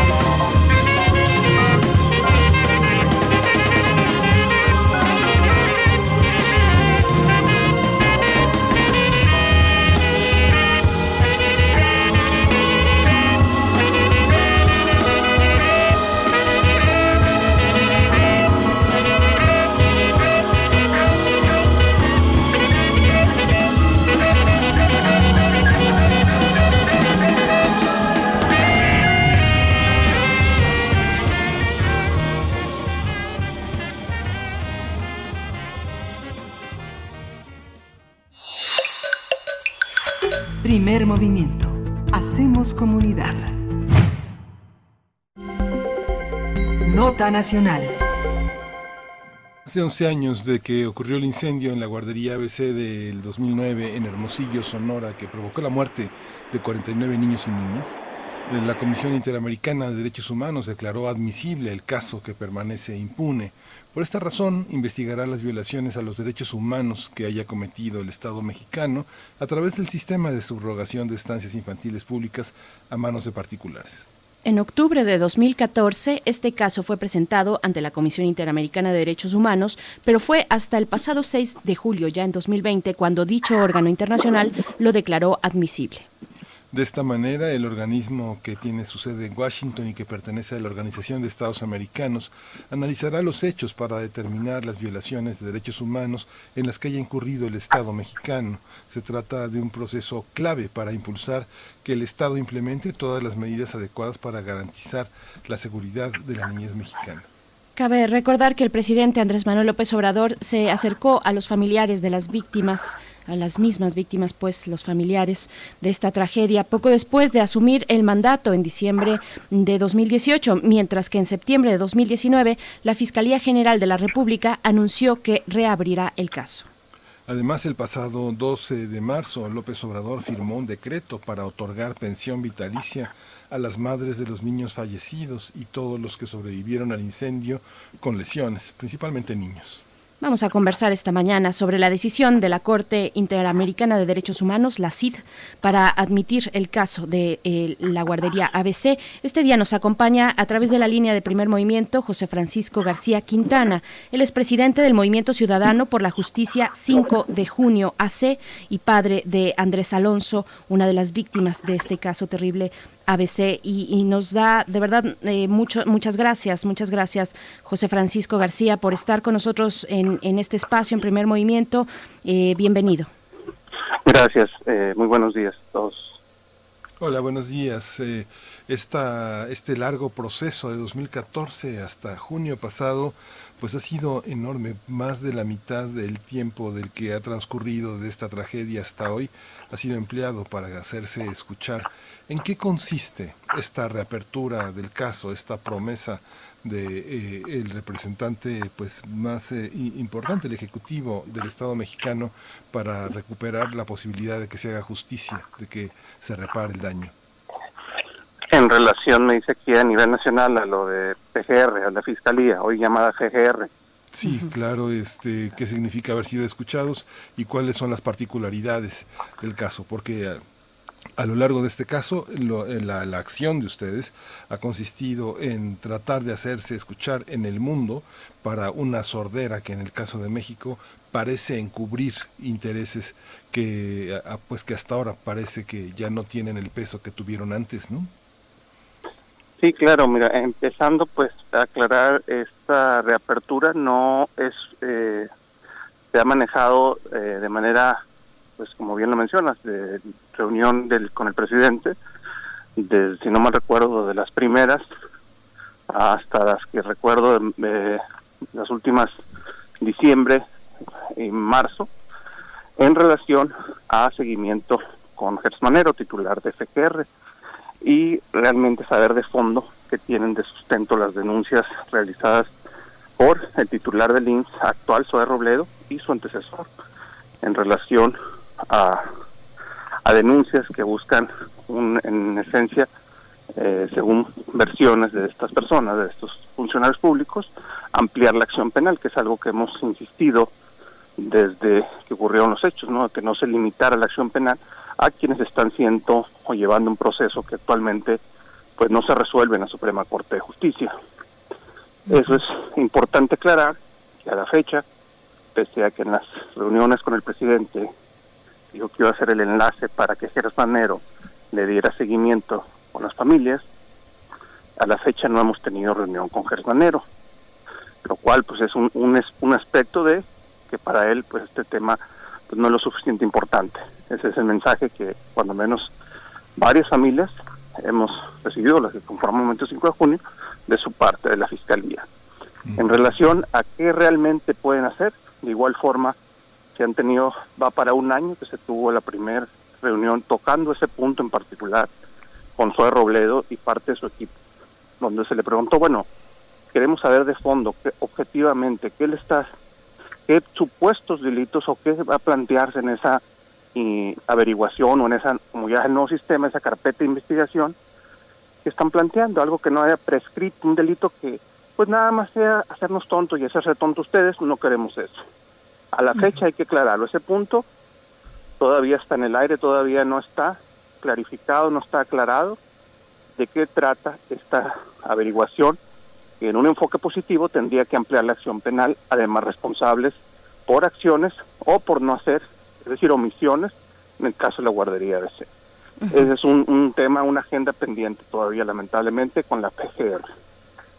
¿A qué se refieren eh, como familiares, como víctimas y, familiares, a qué se refieren con ampliar la acción penal en el sentido de, del, del, tipo penal o del delito que se está, que se está investigando? ¿Cuál es el delito que, que se persigue en las carpetas existentes ya desde hace tiempo y qué, y qué cambios eh, ustedes esperarían por parte de la acción de la Fiscalía General de la República?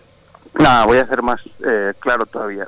A la fecha no sabemos nada más dice por los delitos que resulten. Estas nuevas solicitudes que se hicieron a la CGR por Zoe Robledo y su antecesor. En estas de fue mayo de 2019 y que hubo una ampliación de esa situación, pero no sabemos más que una situación muy ambigua, que incluso se hizo público, que nada más por los delitos que resulten. Eso es, es hacerse tonto en palabras simples, para no complicarlo en lenguaje jurídico. Y en cuanto a lo que es un ejemplo, de la seriedad o no de lo que está haciendo la FGR antes PGR, hay una abierta, una averiguación previa todavía del anterior sistema, para ser muy puntuales, abierta desde abril de 2013. Todavía 2018 se estuvo dando seguimiento en oficinas centrales y esa carpeta a la fecha 2020 no ha sido consignada a un juzgado. ¿Qué quiere decir? Que ellos nada más hablaban de que se estaba agregando tomos a la investigación, pero no se concretiza el proceso judicial. Es decir, ya uno de los que estaban supuestamente investigados ya ha solicitado que se ejerciera el sobrecimiento, que dijeran, sabes que aquí no hay acción penal que perseguir. Ese es, digamos, el grado de seriedad que puedes ejemplificar de una manera puntual 2013-2020, más años de lo que le tomó a la Comisión Interamericana admitir el caso de la guardería BC en este caso a nivel nacional, para resolver un ejemplo de una averiguación que se abrió en paralelo a la que, como bien mencioné, generó un proceso judicial que derivó en el expediente 126, diagonal 2009, y sus acumulados, que se dictó sentencia en primera instancia, se ratifica en términos generales en segunda instancia por un tribunal unitario aquí en Sonora, y que tardan casi un año el tribunal colegiado en reconocer que es un tema complejo que solicitan a la, Facultad de Atracción a la Suprema Corte de Justicia de la Nación. Ya vamos para próximo octubre tener dos años de que la Corte oficialmente asume estos alrededor de 15, atrae estos 15 amparos, incluido el nuestro del, del proceso penal, para resolver, lo cual todavía no ha dado luz de cómo va ese proceso, si ya está próxima a resolver o no. Eh, han tenido algunos familiares reunión con el presidente de la Corte, que de igual forma es el presidente de la Judicatura Federal, y a la fecha es un tema de igual forma que no se esclarece para cuando la Corte resuelva a nivel nacional. Creo que estos factores o estos elementos de tiempo y de denegación de justicia fueron clave para el proceso de admisión ante la CIT. ¿Por qué ante un gobierno que se presume del cambio eh, sigue tan inmóvil el caso? ¿Qué le corresponde a la FGR y qué corresponde al IMSS? ¿Qué es lo que se pide? ¿Qué es lo que ustedes esperan de cada uno, de cada una de las instituciones? Mira, de entrada, eh, como mencioné, al IMSS eh, tuvo reunión, digamos, si lo quieres manejar un lenguaje simple, y a primer nivel con el titular y parte de su equipo, de que queríamos saber de qué trataba esa investigación y que era una situación de la cual obviamente estábamos en posibilidad de aportar porque hemos seguido el proceso desde sus inicios, cuando menos en nuestro caso particular, desde que se abrió por oficio la carpeta que cité del expediente que aún no se resuelve y que eso implica que nadie esté en la cárcel.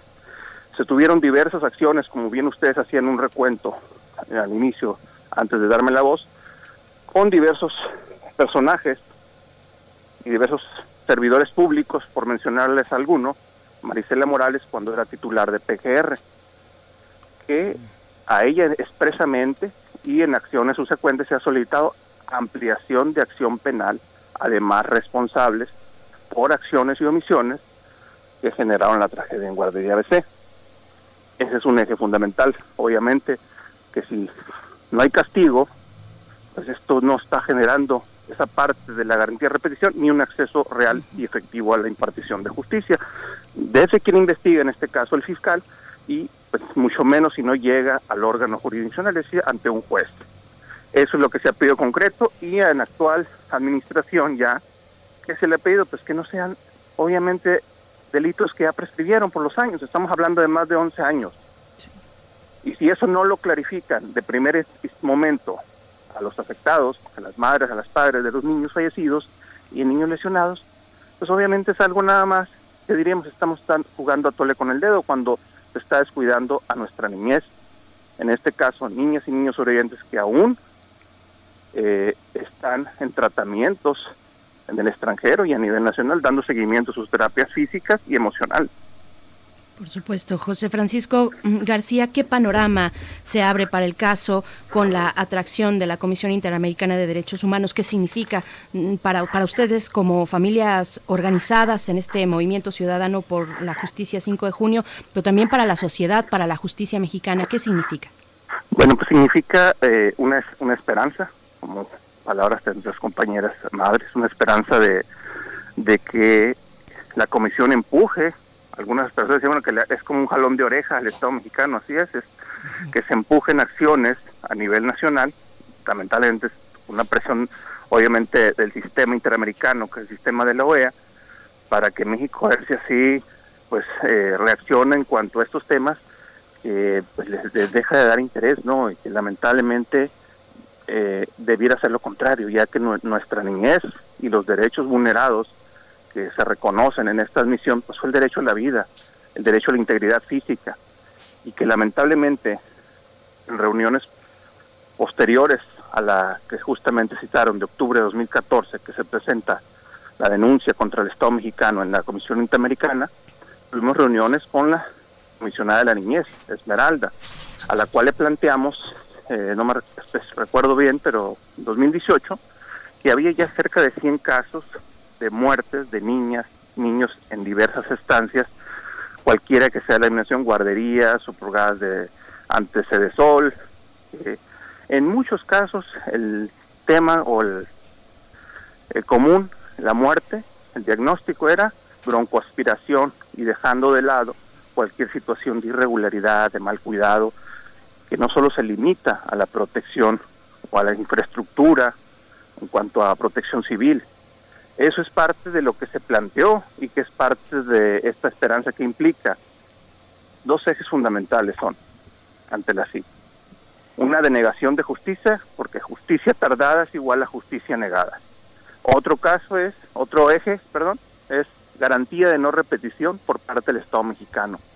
Esto a través de una implementación y aplicación efectiva de la Ley 5 de junio que es la Ley General de Servicios para la Atención, Cuidado y Desarrollo Integral de los Niños y Niñas que están en estancias infantiles, cualquiera que sea su denominación, no nomás las institucionales que conocemos como INS, ISTE, que son guarderías, CENDI, sino también las particulares son mixtas que reciben algún apoyo del gobierno, ya sea federal, estatal, municipal. Ese alcance tiene la ley 5 de junio y desde los 43 días hasta los cuatro o seis años según el sistema de que trate. Y es parte de lo que en un primer momento esperamos en las recomendaciones de la Comisión al Estado mexicano, en, pues que sea en ese sentido de que ya la Corte en primer momento resuelva amparos que no ha resuelto para casi dos años, que ya queden en firme las sentencias, es decir, que se apliquen las sanciones, si alguien ve a la cárcel que vaya, no que ahorita es la fecha, no hay nadie pagando por este crimen, ¿no? Sí, José Francisco. Que se proteja nuestra niñez.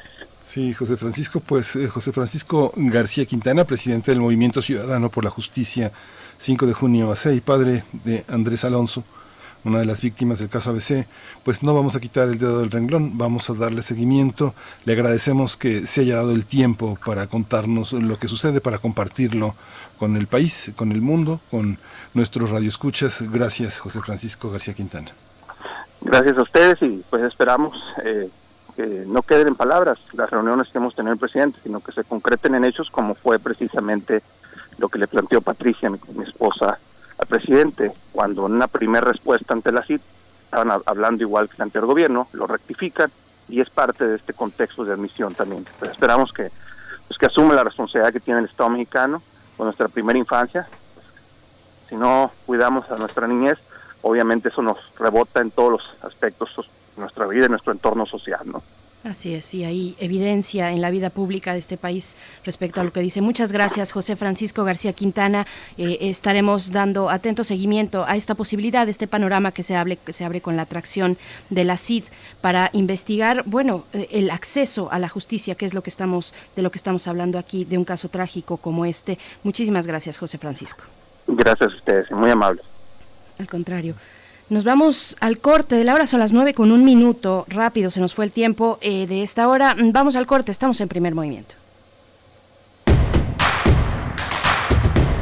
Síguenos en redes sociales. Encuéntranos en Facebook como Primer Movimiento y en Twitter como arroba PMovimiento. Hagamos comunidad.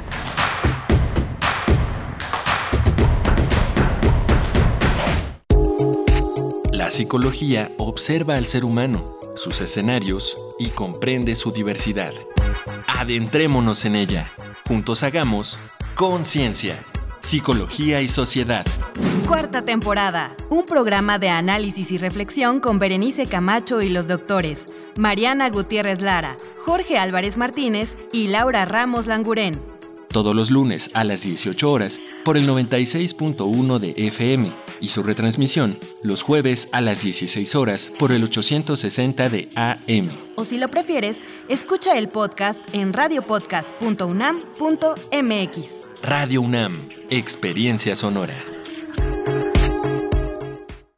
Hay quienes no se están quedando en casa. No los ves, pero puedes sentir su generosidad y valor. Doctoras, médicos, enfermeros, periodistas, repartidores. Personas que dan servicio de transporte público, seguridad, luz, agua y basura. En México siempre rendimos homenaje a nuestras y nuestros héroes. Hoy reconocemos a quienes están cuidándonos ahí afuera. Para cuidarnos contamos todas. Contamos todos. INE. Buenos días compañeros, mi nombre es Jair y soy un alcohólico drogadicto. ¿Qué sirve pues hacer las cosas bien si de todos modos no tengo la atención de un padre, no? Tengo 17 años, estoy aquí por el uso y abuso de las drogas, me dolía todo el cuerpo, me tienen que inyectar complejo B, tengo yo que dormirme en un colchón por si en la noche me pueden dar convulsiones. Yo ya soy una persona podrida y ya no hagas nada por arreglarme. En el mundo de las drogas no hay final feliz.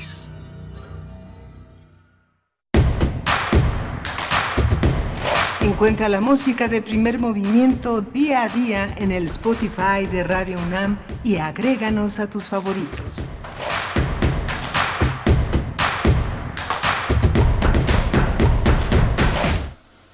Hola, buenos días. Es el eh, martes 18 de agosto. Aquí estamos en primer movimiento en Radio UNAM.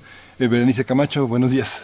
Muy buenos días, Miguel Ángel Quemain, ¿cómo te encuentras? Seguimos aquí para iniciar nuestra tercera hora en este martes, en esta, eh, eh, pues, en este espacio donde pretendemos hacer comunidad con todas ustedes, con todos ustedes. Gracias por escribirnos a redes sociales.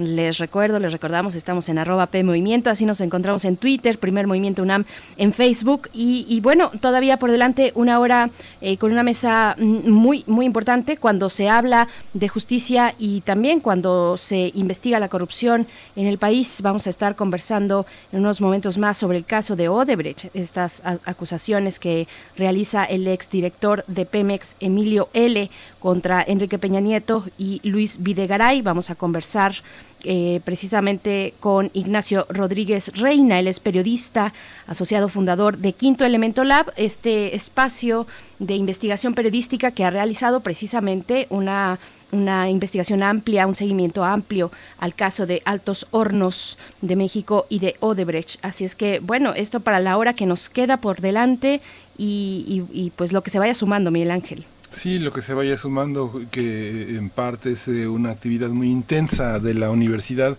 en el marco de esta pandemia. Justamente la Red Nacional de Instituciones de Educación Superior, Caminos para la Igualdad de Género, tuvo una reunión con el, el rector y justamente la inauguración de esta décima reunión nacional de esta red, pues se afirmó la el compromiso de la Universidad Nacional comprometida pues con esta tarea, una muestra que eh, pues, la transformación de la Defensoría de los Derechos Universitarios en Defensoría de los Derechos Universitarios, Igualdad y Atención de la Violencia de Género, pues es un paso importante, sobre todo como una respuesta también a la al incremento de la violencia doméstica, de la violencia en los hogares, de las que son parte nuestros estudiantes, los estudiantes de la universidad, desde, desde la preparatoria, desde la adolescencia hasta la edad adulta. Algunos, eh, desgraciadamente, pues tenemos que tenemos que reeducarnos, tenemos que repensar quiénes hemos sido, eh, cómo nos hemos dirigido, cómo hemos interactuado con nuestros hermanos, hermanas, padres, primos, revisar toda esta, toda esta visión que hemos tenido de una violencia que ha sido naturalizada, que ha sido este, como, si, como si así fuéramos, ¿no? Como, la necesidad de repensar todo este terreno.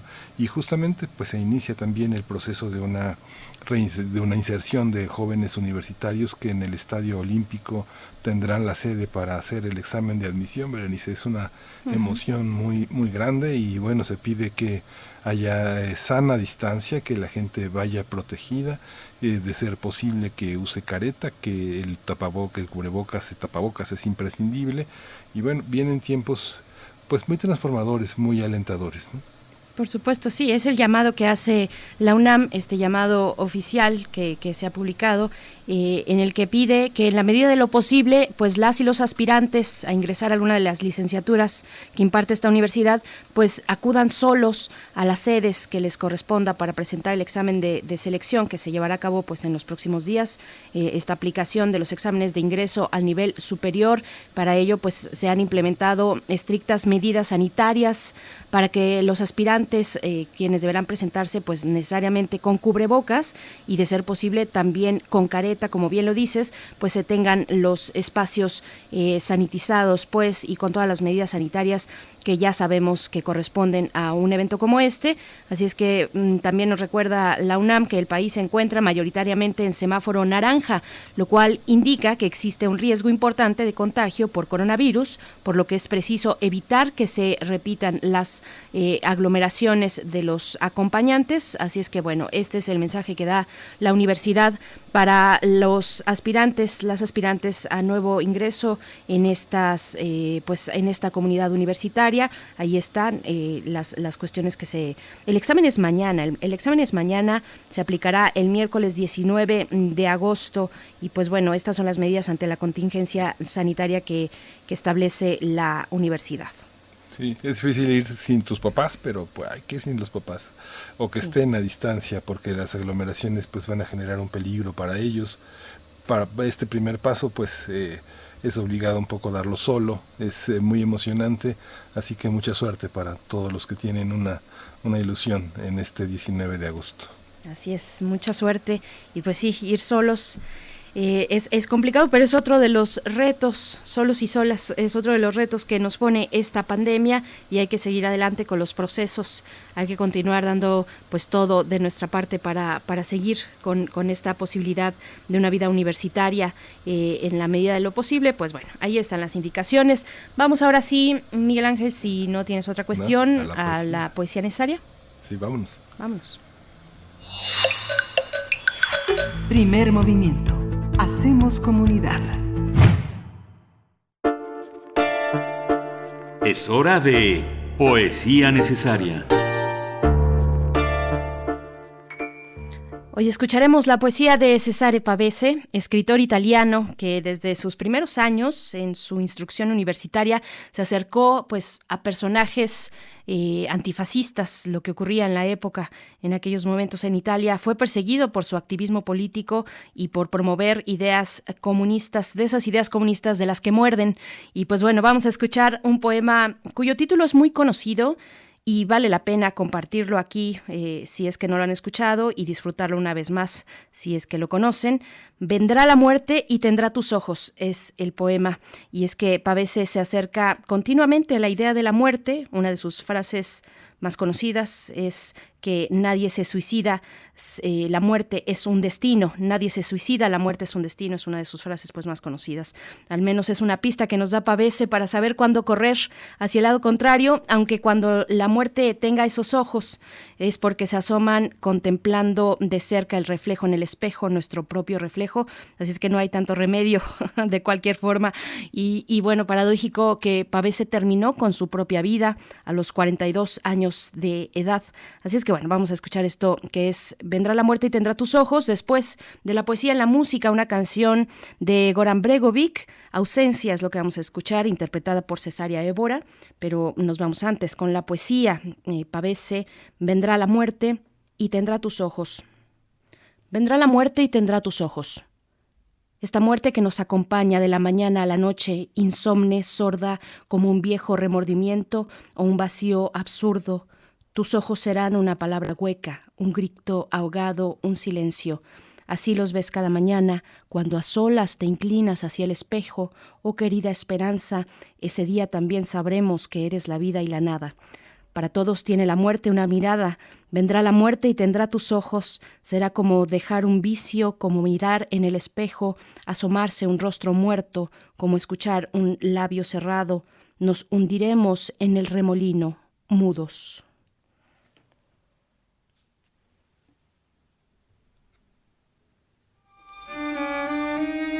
Ausência, ausência.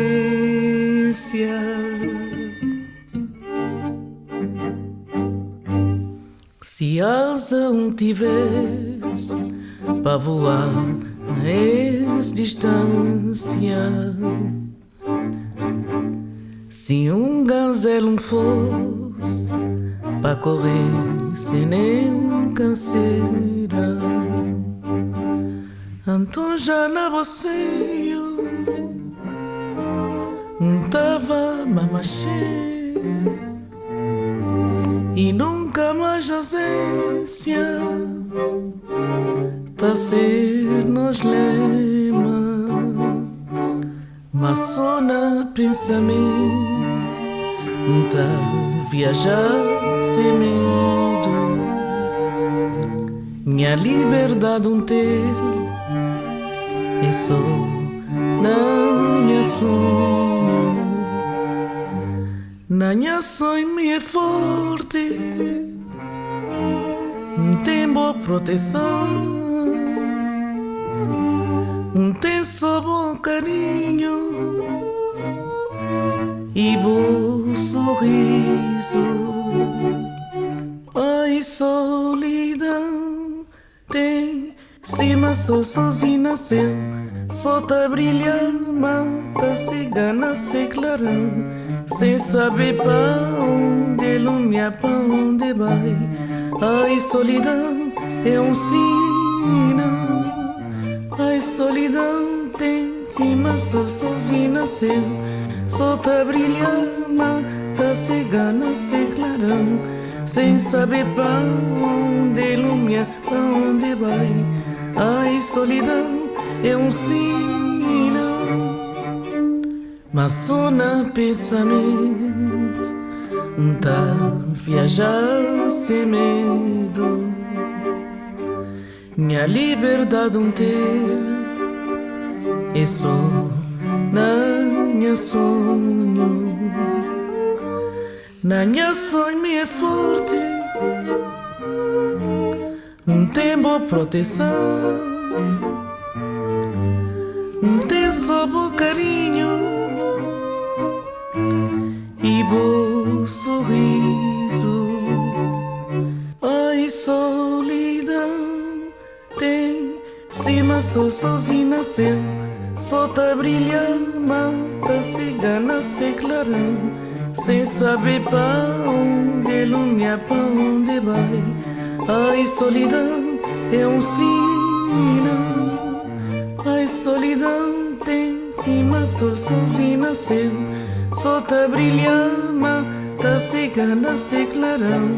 Sem saber pra onde, lumia pra onde vai. Ai, solidão é um sinal.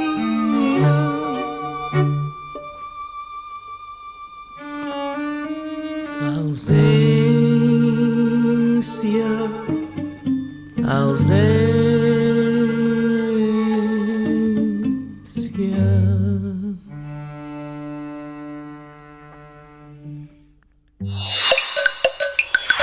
Primer movimiento.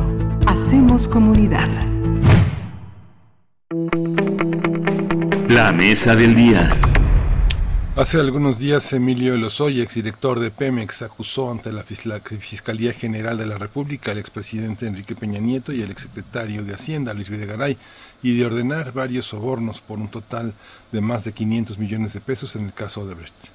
El exfuncionario, quien está imputado y vinculado a proceso, aseguró que ese dinero fue destinado para la campaña presidencial de Peña Nieto y la compra de votos de legisladores para aprobar las reformas estructurales. Alejandro Hertz Manero, titular de la FGR, informó que para sustentar su denuncia, Emilio L. presentó una serie de pruebas como el testimonio de cuatro personas, documentos y un video.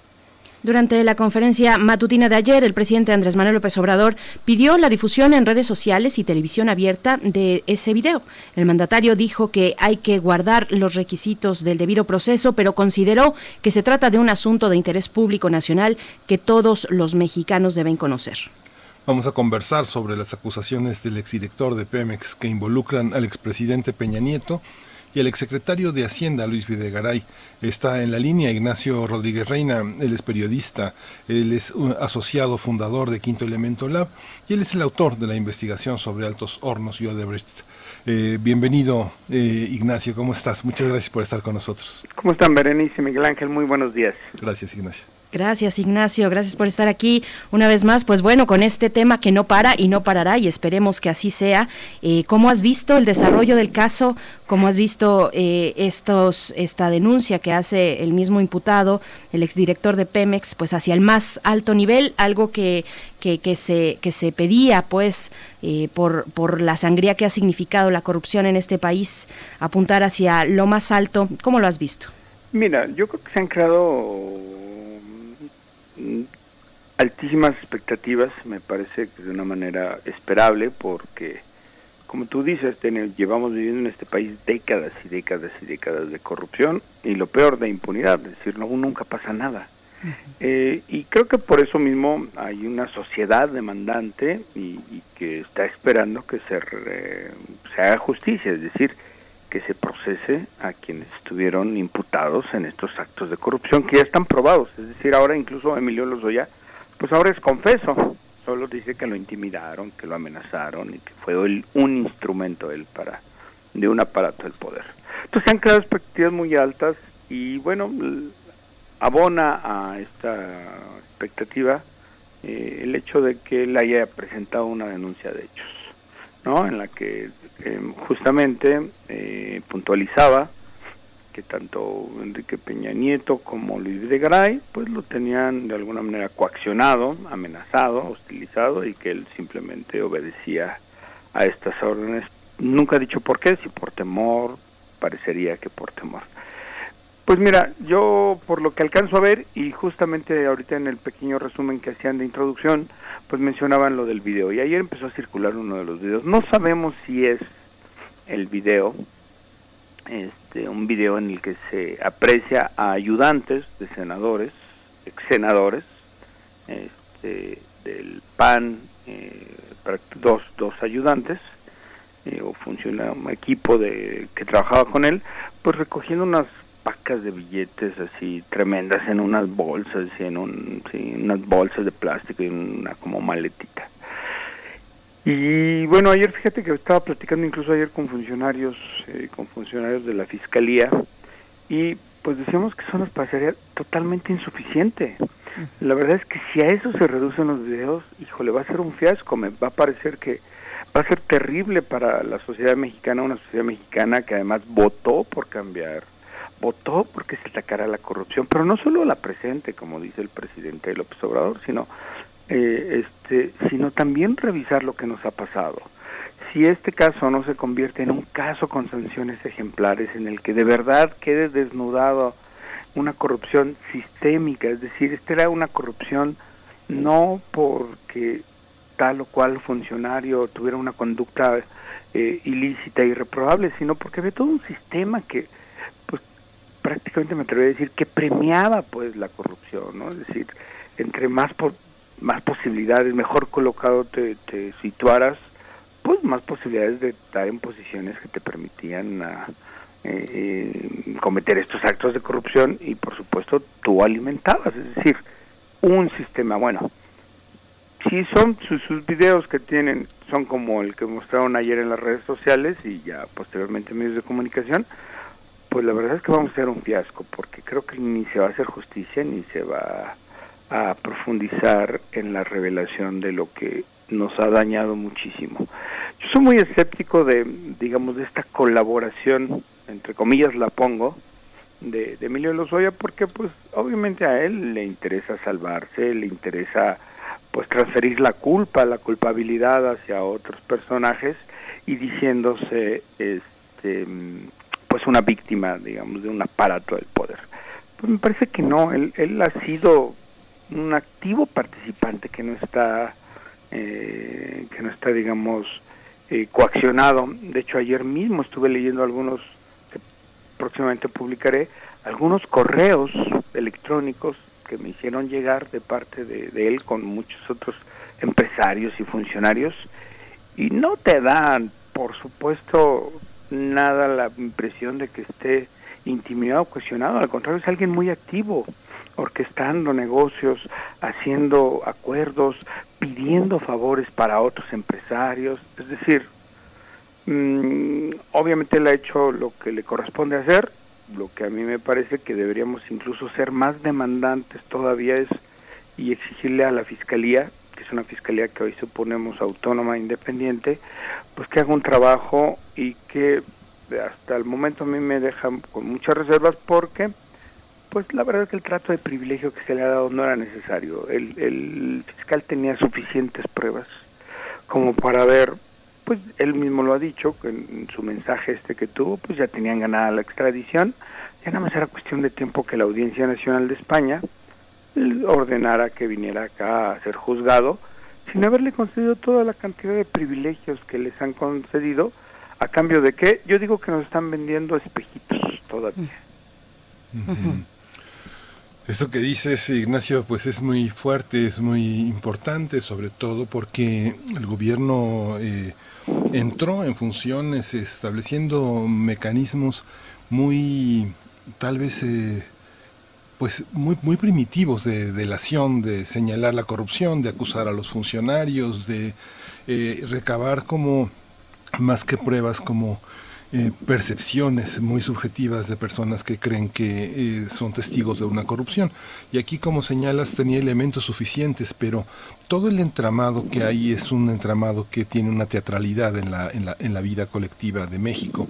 La madre, la hermana, la esposa, todo una todo un conjunto de cosas, el abuelo que es un prohombre pues muy formado en las instituciones que le han dado cuerpo al siglo XX mexicano, un hombre dedicado a la pediatría, un hombre con mucha fuerza moral, el propio padre, el compañero de Salinas. Hay todo un entramado que, que habla de una, una enorme raíz eh, eh, anclada en la sociedad mexicana.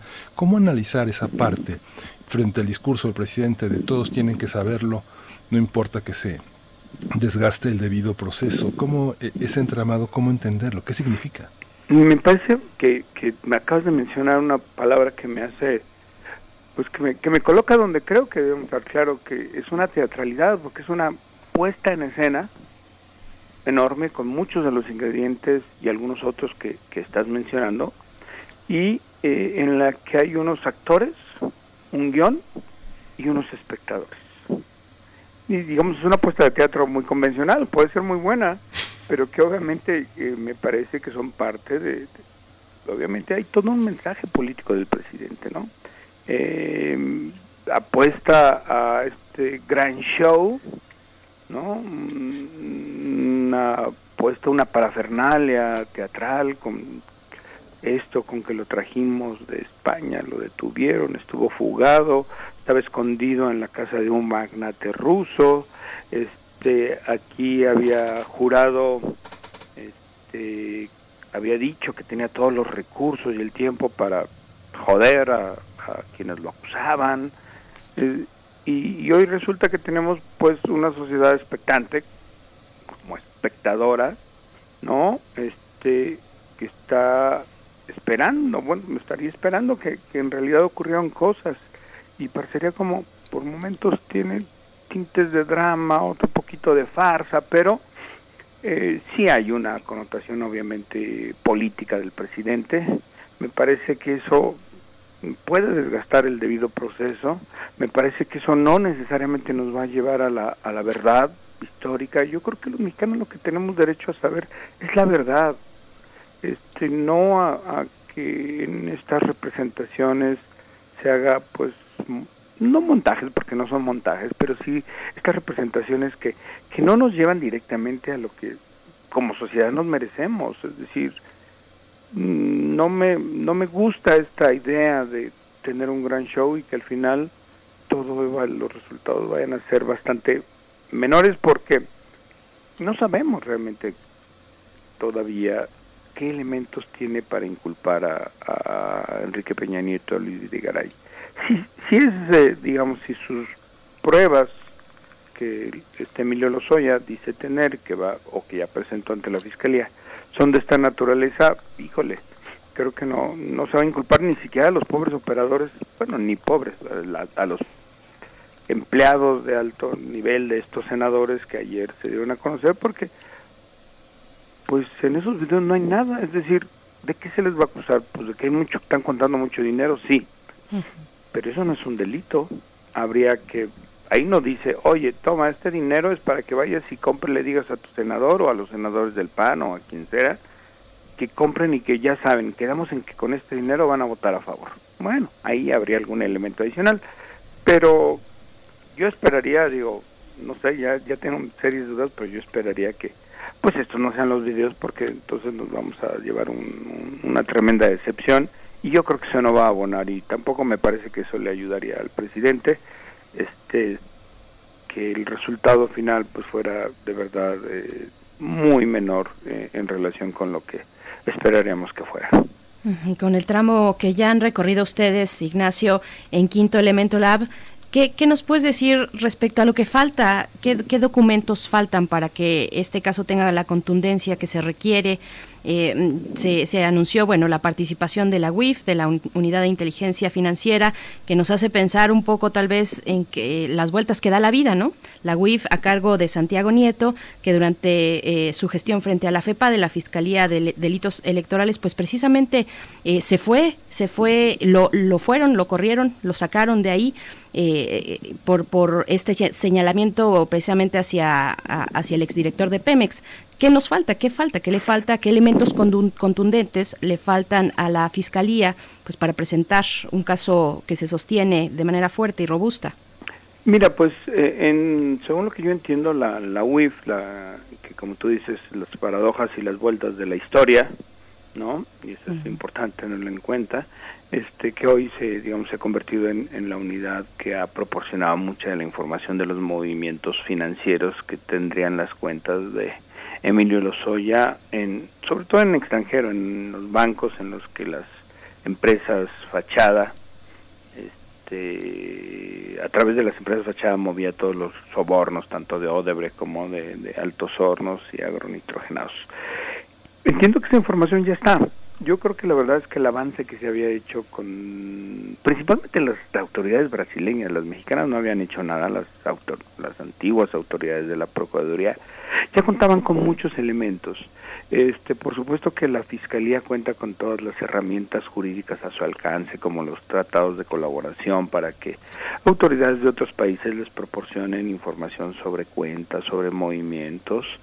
Eh, Por eso a mí me, sorprende mucho, o me ha sorprendido mucho, digamos, esta, esta, mm, pues, esta circunstancia de haber hecho un acuerdo de colaboración con, con Emilio Lozoya. La verdad es que lo que sabemos que ha colaborado hasta el momento, ojalá y me equivoque por el bien del país y de la transparencia y del derecho a la verdad de los mexicanos, este, creo que contaba con suficientes informaciones. Mira, los, los ejecutivos brasileños que hicieron transferencias por 10 millones de dólares a las cuentas de Emilio Lozoya, habían dado, híjole, eh, prácticamente todas las señales, números de cuentas, fechas de transferencias, habían dado documentos este, que probaban que se habían transferido de un banco a tal otro banco, a la cuenta de tal empresa, que presumiblemente eran de Emilio Lozoya. Hoy ya él ha dicho que sí, pero que lo hizo porque lo intimidaron, es decir, ya no es ya no es un presunto culpable, es un, un,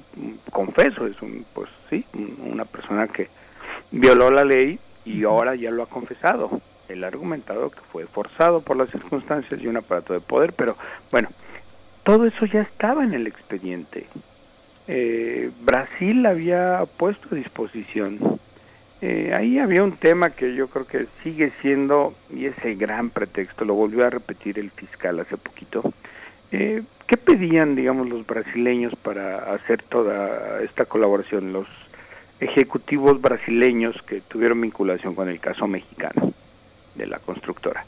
Pues que ya no se les juzgara acá, en México. Que a ver, ellos daban toda la información y simplemente ya se les estaba juzgando en Brasil por actos de corrupción también y por sobornos y todas estas cuestiones. Entonces, pues que ya no los juzgaran en México. Bueno, eso que todos los países de Latinoamérica aceptaron, incluso el de Estados Unidos, eso en México todavía no lo quiere hacer porque dice que cómo va a dejar impune, fíjate, cómo va a dejar impune a los brasileños si cometieron sobornos en México y vinieron a, a, digamos, a, a corromper y a penetrar a la clase, a la vieja clase política mexicana.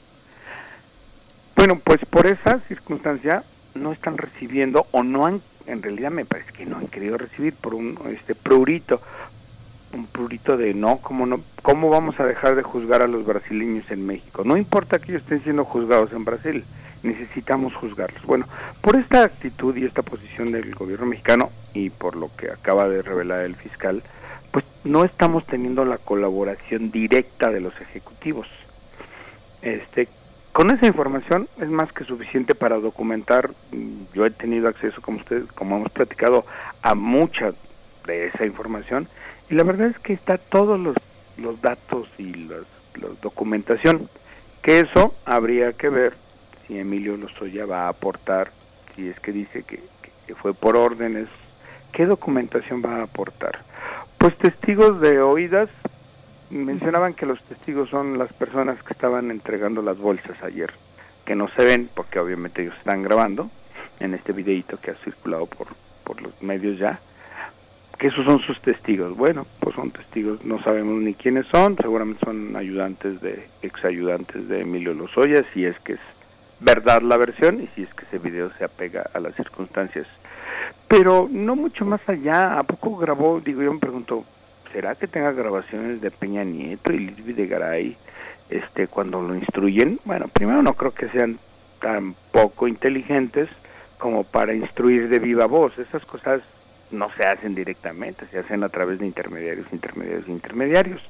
Este, y tampoco está fácil que esté usted grabando en una reunión en el gabinete de los Pinos, por, en los Pinos, por decir algo, ahí en la residencia oficial, pues no está fácil que tú estés grabando al presidente, ¿no? Digo, no sea menos que llevarás a un equipo que no hubiera detectado el Estado Mayor Presidencia. En fin, que yo todavía veo que no nos ha mostrado nada convincente, que lo que su idea de que el aparato del poder lo tenía mm, coaccionado, intimidado, pues me parece simplemente un recurso jurídico y que este muy hábilmente está utilizando, pero que la verdad es que él era un activo participante de ese esquema sistémico de corrupción y, eh, y que bueno, pues estaría por verse qué hace la Fiscalía.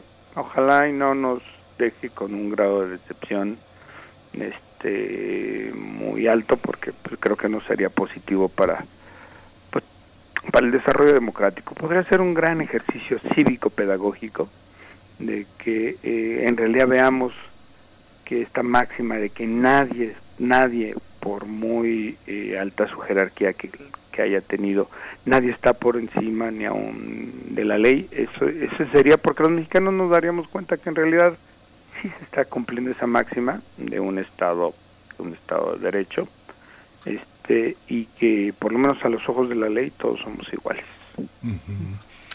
Este mecanismo también tiene toda una serie de, como, como bien señalabas, Ignacio, no es, uno, no es una pobre víctima que lo amenazaron y le dio miedo, es un realmente un hombre muy equipado intelectualmente, habla muchos idiomas, por lo menos cinco de una manera fluida. Su vida cotidiana transcurre entre el alemán y el francés, esos son los idiomas de la casa. Son, eh, es, es, realmente un operador, un operador de los del más alto nivel en, este, en estas trasbambalinas su esposa, eh, y que es una mujer de una familia de un alto prestigio en Alemania, Marielle Eckes, eh, que, eh, que fue una pieza fundamental para que él estuviera en, una, en, en, este foro europeo representando a México. ¿Cómo, ¿Cómo, entender esta parte? El gobierno tiene un compromiso también con otros sectores eh, muy posicionados e incuestionables de la, de la política que el presidente llama neoliberal y que considera como los fundamentos de la corrupción, al tocarlos a ellos, ¿está tocando cosas que ponen en peligro su mandato? Mira, yo creo que el presidente, este, sí, yo, yo no dudo de la honestidad personal del presidente, me parece que sí ah, es un hombre íntegro en ese sentido creo que lo, lo tenemos claro los mexicanos, yo que al final una gran parte de, la población pues vio esas cualidades en el presidente López Obrador, que es un hombre de íntegro, que es un hombre que no, no ha cedido a las digamos a las tentaciones de la corrupción ni de los recursos a manos llenas ni estas eh, digamos estos atractivos que podría tener el ocupar cargos de poder. Sin embargo, creo que también pues ha, buscado, ha, establecido alianzas con hombres, como tú dices, aquellos hombres no solo dentro del gobierno, sino dentro, digamos, de, las, de los grandes empresarios, con los que ha establecido alianzas este, este, y ahí es un equilibrio un poco complejo de entender, por ejemplo, estas alianzas que ha tenido este, con empresarios como los propietarios de las televisoras. No me refiero a este acuerdo de la CEP, que obviamente para buscar recuperar parte de los procesos de, educativos en las escuelas transmitirán las, las clases a partir de de, unos días, los niveles de primaria, secundaria y preparatoria, sino estas alianzas que establece, son alianzas políticas con algunos de los empresarios, yo diría, con un pasado más oscuro, ¿no? Es difícil entender esas alianzas y al mismo tiempo tratar de, digamos, de castigar al menos moralmente, lo cual a mí me parece que lo menos importante es castigar moralmente a mí me parece que lo que más importante es hacer justicia. No, no se trata de castigar porque no, no estamos en el seno de, de, una pequeña organización o de algún um, núcleo social que se castigue todavía, porque eso me parece incluso un poco eh, extraño para el siglo XXI. No se trata de castigar moralmente, menos moralmente yo creo que ese es el propósito del presidente, castigar moralmente. A mí me parece que lo que lo que debe hacia lo que deberíamos avanzar y creo que nos merecemos es hacia el establecimiento de un sistema de justicia que dé todas las garantías a los posibles a los, a los acusados de que haya un debido proceso y que eh, desahogando todas las instancias de legales pues no quede duda que eh, es una democracia con instituciones de justicia y de procuración de justicia suficientemente profesionales, sólidas y respetuosas del derecho, que al final nos deje una sensación no de una lección moral, sino de un sistema que no permite la impunidad cuando se cometen actos de corrupción, entre otros delitos, pero digamos, hablando desde el poder, actos de corrupción o cuando se viola la ley. Es que eso es lo que me parecería muchísimo más pedagógico y formador hacia el futuro y hacia las generaciones futuras. Imagínate cuántos chavos, niñas, y adolescentes que ahorita que sean testigos este, de un proceso así, digo, aunque quizás no les llame tanto la atención, pero están en el seno de un, de un tema que está en las conversaciones pues, de muchísimos hogares mexicanos, el tema de finalmente van a juzgar o no van a juzgar lo que se ha creado y sería mucho mejor que ellos lo vieran como el funcionamiento de un procedimiento de un sistema que respeta los derechos de los presuntos implicados, pero que al final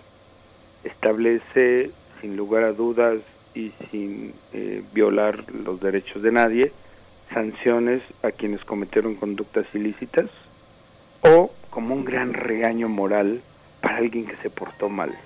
Que para mí ese es el riesgo de esta teatralidad, ¿no?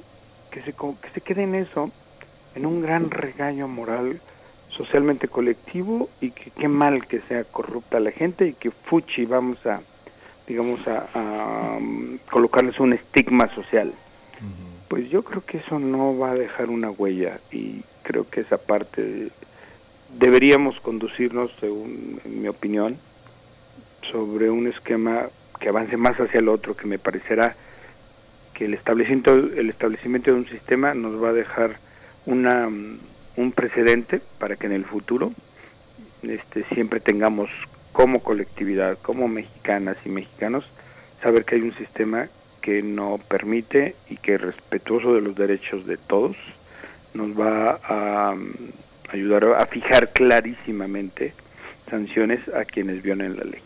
Eso me parece que es la dicotomía entre el gran regaño moral del gran hermano, que dice que está mal robarse el dinero de los demás, que hay que este, estigmatizar la corrupción o el establecimiento, de, como lo decía, de este otro sistema con esas características.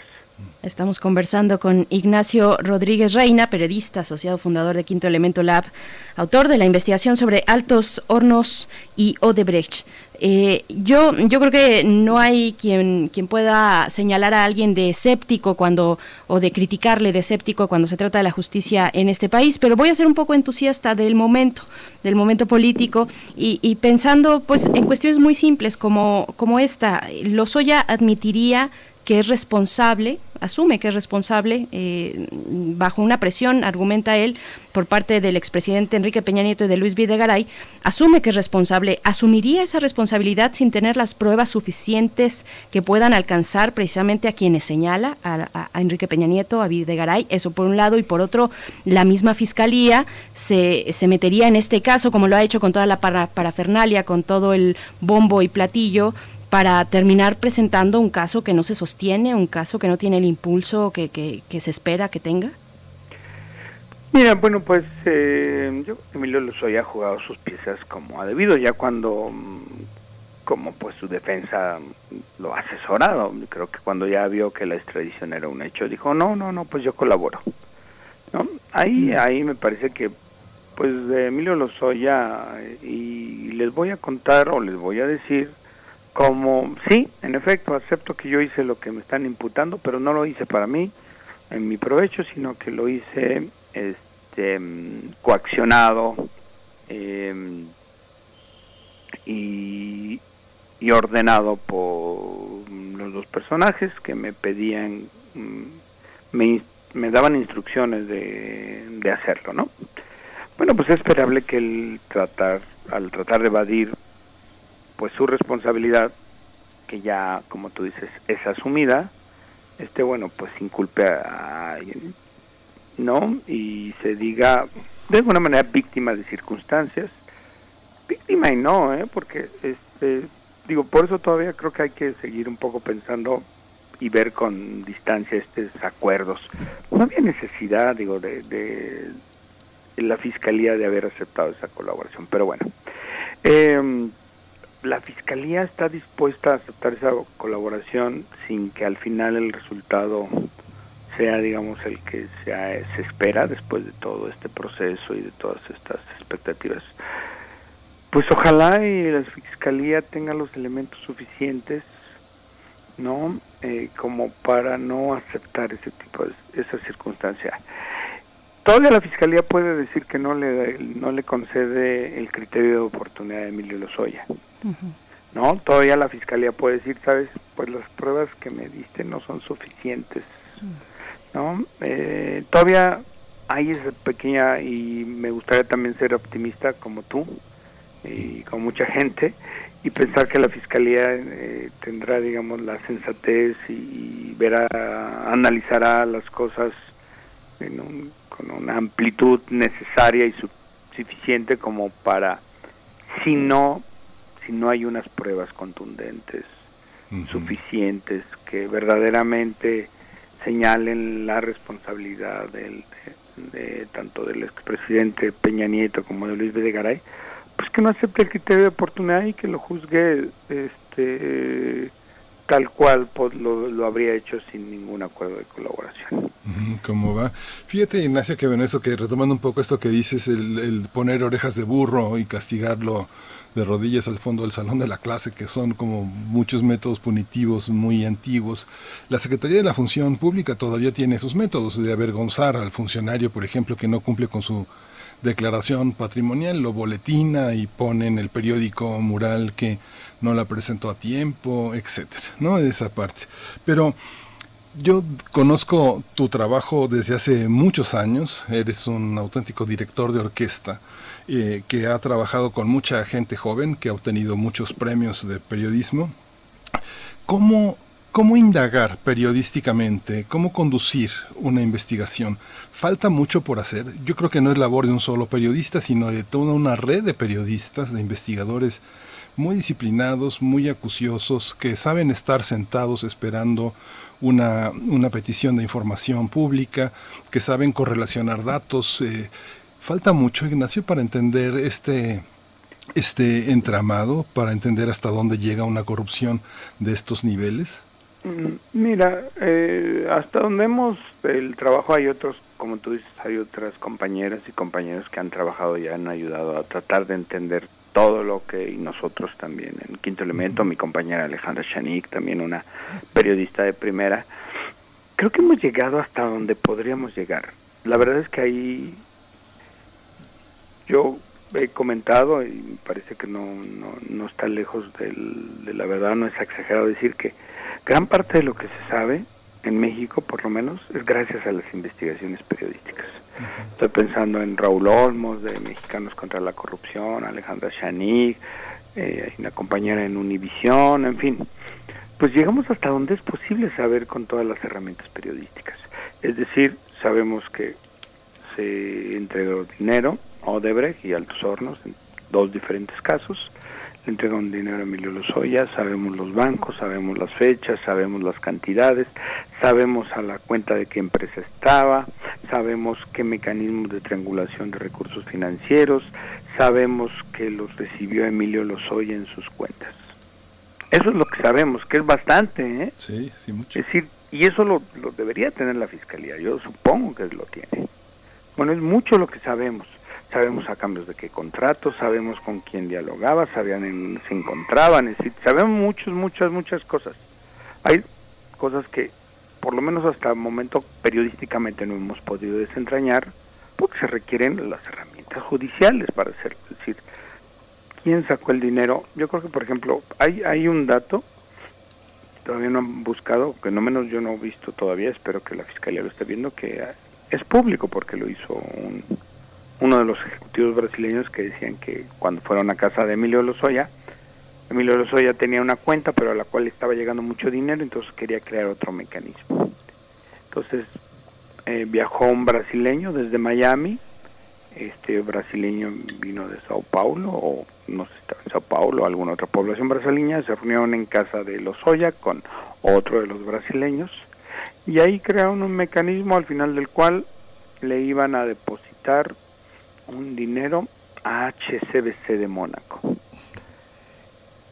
Ahí, por ejemplo, las autoridades pues podrían fácilmente pedir colaboración al, Principado de Mónaco, los, con los tratados de asistencia jurídica internacional que existen y saber, pues, finalmente, quiénes sean los beneficiarios, quién sacó ese dinero.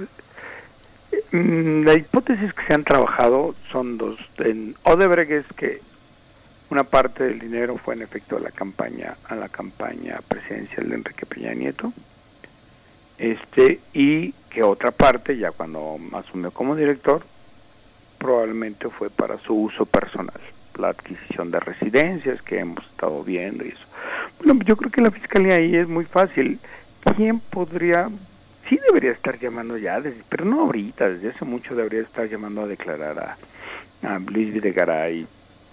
Este porque en la campaña había digamos, el coordinador general, que era Luis Videgaray, el candidato, que era Enrique Peña Nieto, pero también había responsables de finanzas, de tesorería, es decir, ya debió haber hecho trabajo la fiscalía como para saber si ese dinero cómo se canalizó. Bueno, los consultores electorales estos que dice este, ya eh, que se utilizó dinero para pagar esos consultores internacionales, que es probable, ¿no? Finalmente era para la campaña este, bueno, pues ya deben estar averiguando eso. Eso sabemos, ¿sabes? Ver, este, primero constatar que ese dinero se utilizó para la campaña, eh, a qué se pagó con ese dinero, ¿no? No eran poco, eran 4 millones de dólares, por lo menos de abril a junio, este, que se entregaron, de abril a junio de 2012, es decir, en la parte final de la, de la recta de la campaña. Ahí, bueno, pues del, eso, eso nos falta por saber un poco. Eh, bueno, posteriormente del, del, otro dinero, mira, de lo que de lo que se ha dicho que, que sirvió para comprar la, reforma energética, ¿no? Los votos de los senadores, básicamente. En ayer ayer se presentó en, una televisora la lista ya de los siete, siete, ocho o nueve, entre siete y nueve, no recuerdo el número, legisladores que habían recibido ese dinero. Estaba Ricardo Anaya, que era diputado y ellos ni iban a votar la reforma energética. Estaba gente como del PRI, David Penchina, estaban dos ex senadores que hoy son gobernadores del PAN, uno de Querétaro y otro de Tamaulipas. Este, estaba otro del PRI, ya bueno, ya lo mencioné, estaba él hoy gobernador, fíjate, en esta lista hay tres gobernadores, el gobernador de Morena de, de Puebla, eh, Miguel Barbosa, este otro otro senador panista Lavalle.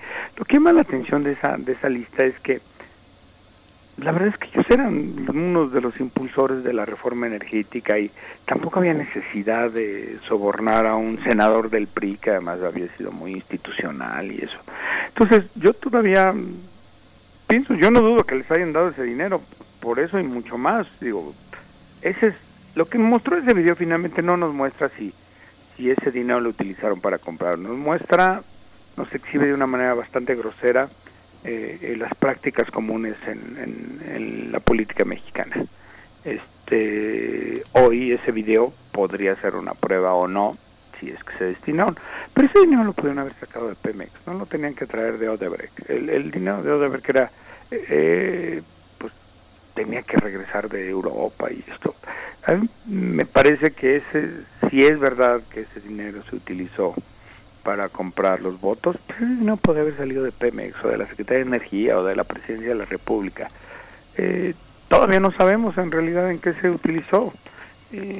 yo por eso creo que, que no, no, no estaría satisfecho nuestro deseo, nuestro, no estaría correspondido incluso nuestro voto de las elecciones de 2018 si, si no nos dan pruebas claras y contundentes. Y creo que la Fiscalía tiene la manera de buscar todavía, ¿no? Eh, si realmente ocurrió así o estamos hablando de un acto adicional. A mí me, digamos, me gustaría pensar que no nos vamos a quedar a este nivel, de, digamos, y que el show no el show no va a terminar antes de que empiece en realidad, ¿no? Sino que va a terminar ahí en ese estadio, en niveles en que no son los máximos responsables y que no nos van a ayudar a tener este proceso de, de exhibir esta corrupción sistémica, sino, como tú dices, con estas simplemente este castigo moral que, que está bien, pero es totalmente insuficiente para un país que yo creo que ha avanzado muchísimo en términos de exigencia democrática. Nos queda un trecho largo todavía en esta trama, en esta trama que ahora está pues en manos de, las instituciones de justicia y de investigación también. Eh, yo estamos ya eh, con los minutos contados. Solamente te preguntaría algo así para no dejar Ignacio Rodríguez Reina, ¿qué te pareció los métodos de darle publicidad a las a las audiencias? ¿Qué se puede esperar para para el para pues los próximas los próximos momentos donde se tenga ese avance en el proceso judicial? Esto de informar a la prensa eh, a través de un chat, de este ya famoso chat donde se iba dando pues lo que lo que nos daban y lo que y, confiando o no en lo que ahí se escribía eh, sin tener otro tipo de posibilidad de contrastar cómo cómo ves esta cuestión pues mira todavía nos quedan seis meses los que dio pidió la fiscalía y el juez concedió para que se complete la investigación esperemos que que este, realmente en estos seis meses terminen de armar un caso sólido, con pruebas contundentes, con evidencia. Ojalá la Fiscalía lo esté haciendo, creo que es su deber, creo que eso no los debe a la sociedad. Este, tuvieron ya muchos meses y había mucha información ya, mucha de ella provista por investigaciones periodísticas. Eh, me parece que lo del chat y la audiencia por cerrada me parece inadmisible, me parece que eh, deberíamos, las autoridades judiciales, en este caso el Consejo de la Judicatura, no fueron los que establecieron que se hiciera a puertas cerradas y que nos informaran a través de un chat lo que quisieron informarnos. Creo que debería haber una máxima publicidad y una máxima transparencia. Creo que procesos así deben ser ejemplares, tanto en las formas como en el fondo, para que de verdad eh, se haya avance hacia procesos de justicia plena. Eh, espero que para cuando se reanuden las audiencias dentro de seis meses, la pandemia haya cedido. Eh, por lo demás es inadmisible porque había tantas plataformas tecnológicas a través de las cuales poder nosotros presenciar los ciudadanos de a pie, la ciudadanía pues cómo se ha desarrollado el proceso y lo que decía y no que hubiera un intermediario que nos estuviera transcribiendo o nos estuviera comunicando pues lo que ellos quisieron o creyeron que era importante sin que nosotros pudiéramos atestiguarlo. eh, todavía la judicatura podría revertir esto, podría conocer la videograbación para que todos la veamos, pero inexplicablemente se ha también este, mostrado reacia a hacerlo, lo cual me parece pues triste y me parece que es tratarnos mm, como ciudadanos de segunda clase. Sí. Pues Ignacio Rodríguez Reina, periodista, asociado fundador de Quinto Elemento Lab, vamos a seguir el trabajo, vamos a seguir esta investigación que encabezas y te agradecemos mucho el tiempo que nos has ofrecido en esta mañana. Muchas gracias, eh, Ignacio Rodríguez Reina. Al contrario, muchas gracias a ustedes, que tengan un muy buen día, Bere, este, Miguel Ángel, y bueno, pues a toda la gente que nos escucha, un saludo. Hay que seguirnos cuidando. Sí, Juan. Hay que seguirnos cuidando, hay que permanecer en casa en la medida de nuestras posibilidades. Qué complicado se, se pone esto. Pues bueno, Miguel Ángel, estamos ya a punto de despedirnos, son las 9 con 58 minutos de la mañana. Gracias por sus comentarios. Mayra Elizondo rápidamente dice por acá, mi voto al proyecto de López Obrador no fue solo por el caso de Odebrecht, hay demasiado por hacer y aprender y este es el comienzo. Eh, también nos dice por acá eh, Rosario Martínez, la, Fiscalía ya tiene la mitad de la tarea hecha, solo tienen que voltear a ver lo que han investigado los periodistas y seguir el caminito, no lo hacen por soberbia. Bueno, muchas gracias a todos. Diogenito también dice, pues estoy acá en de visita en Ciudad de México y, y me decepcionan con esta entrevista, nos dice Diogenito, nos da mucho gusto en todo caso que nos estés sintonizando. Querido Diogenito, te mandamos un abrazo a todos, R. Guillermo también por acá y nos estamos despidiendo, Miguel Ángel, ya con algo de música, ¿no? Nos vamos despidiendo con Saibat de Miles Davis. Nos escuchamos mañana eh, en punto de las 7, bueno, casi en punto. El punto es un imaginario de la línea recta, pero nos vemos mañana, nos escuchamos. Esto fue Primer Movimiento. El mundo desde la universidad.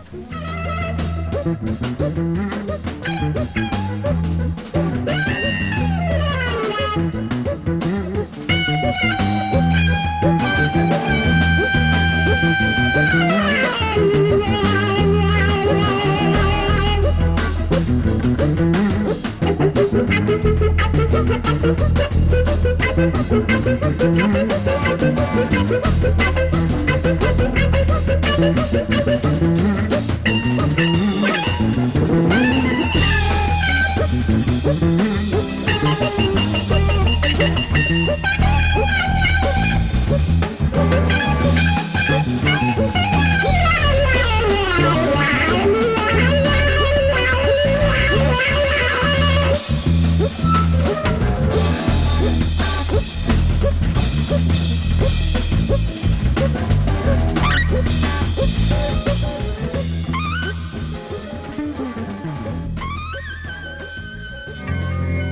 Radio UNAM presentó Primer Movimiento. El mundo desde la universidad. Con Berenice Camacho y Miguel Ángel Quemain en la conducción. Frida Saldívar y Uriel Gámez, producción. Antonio Quijano y Patricia Zavala, noticias. Miriam Trejo y Rodrigo Mota, coordinadores de invitados. Tamara Quirós, redes sociales.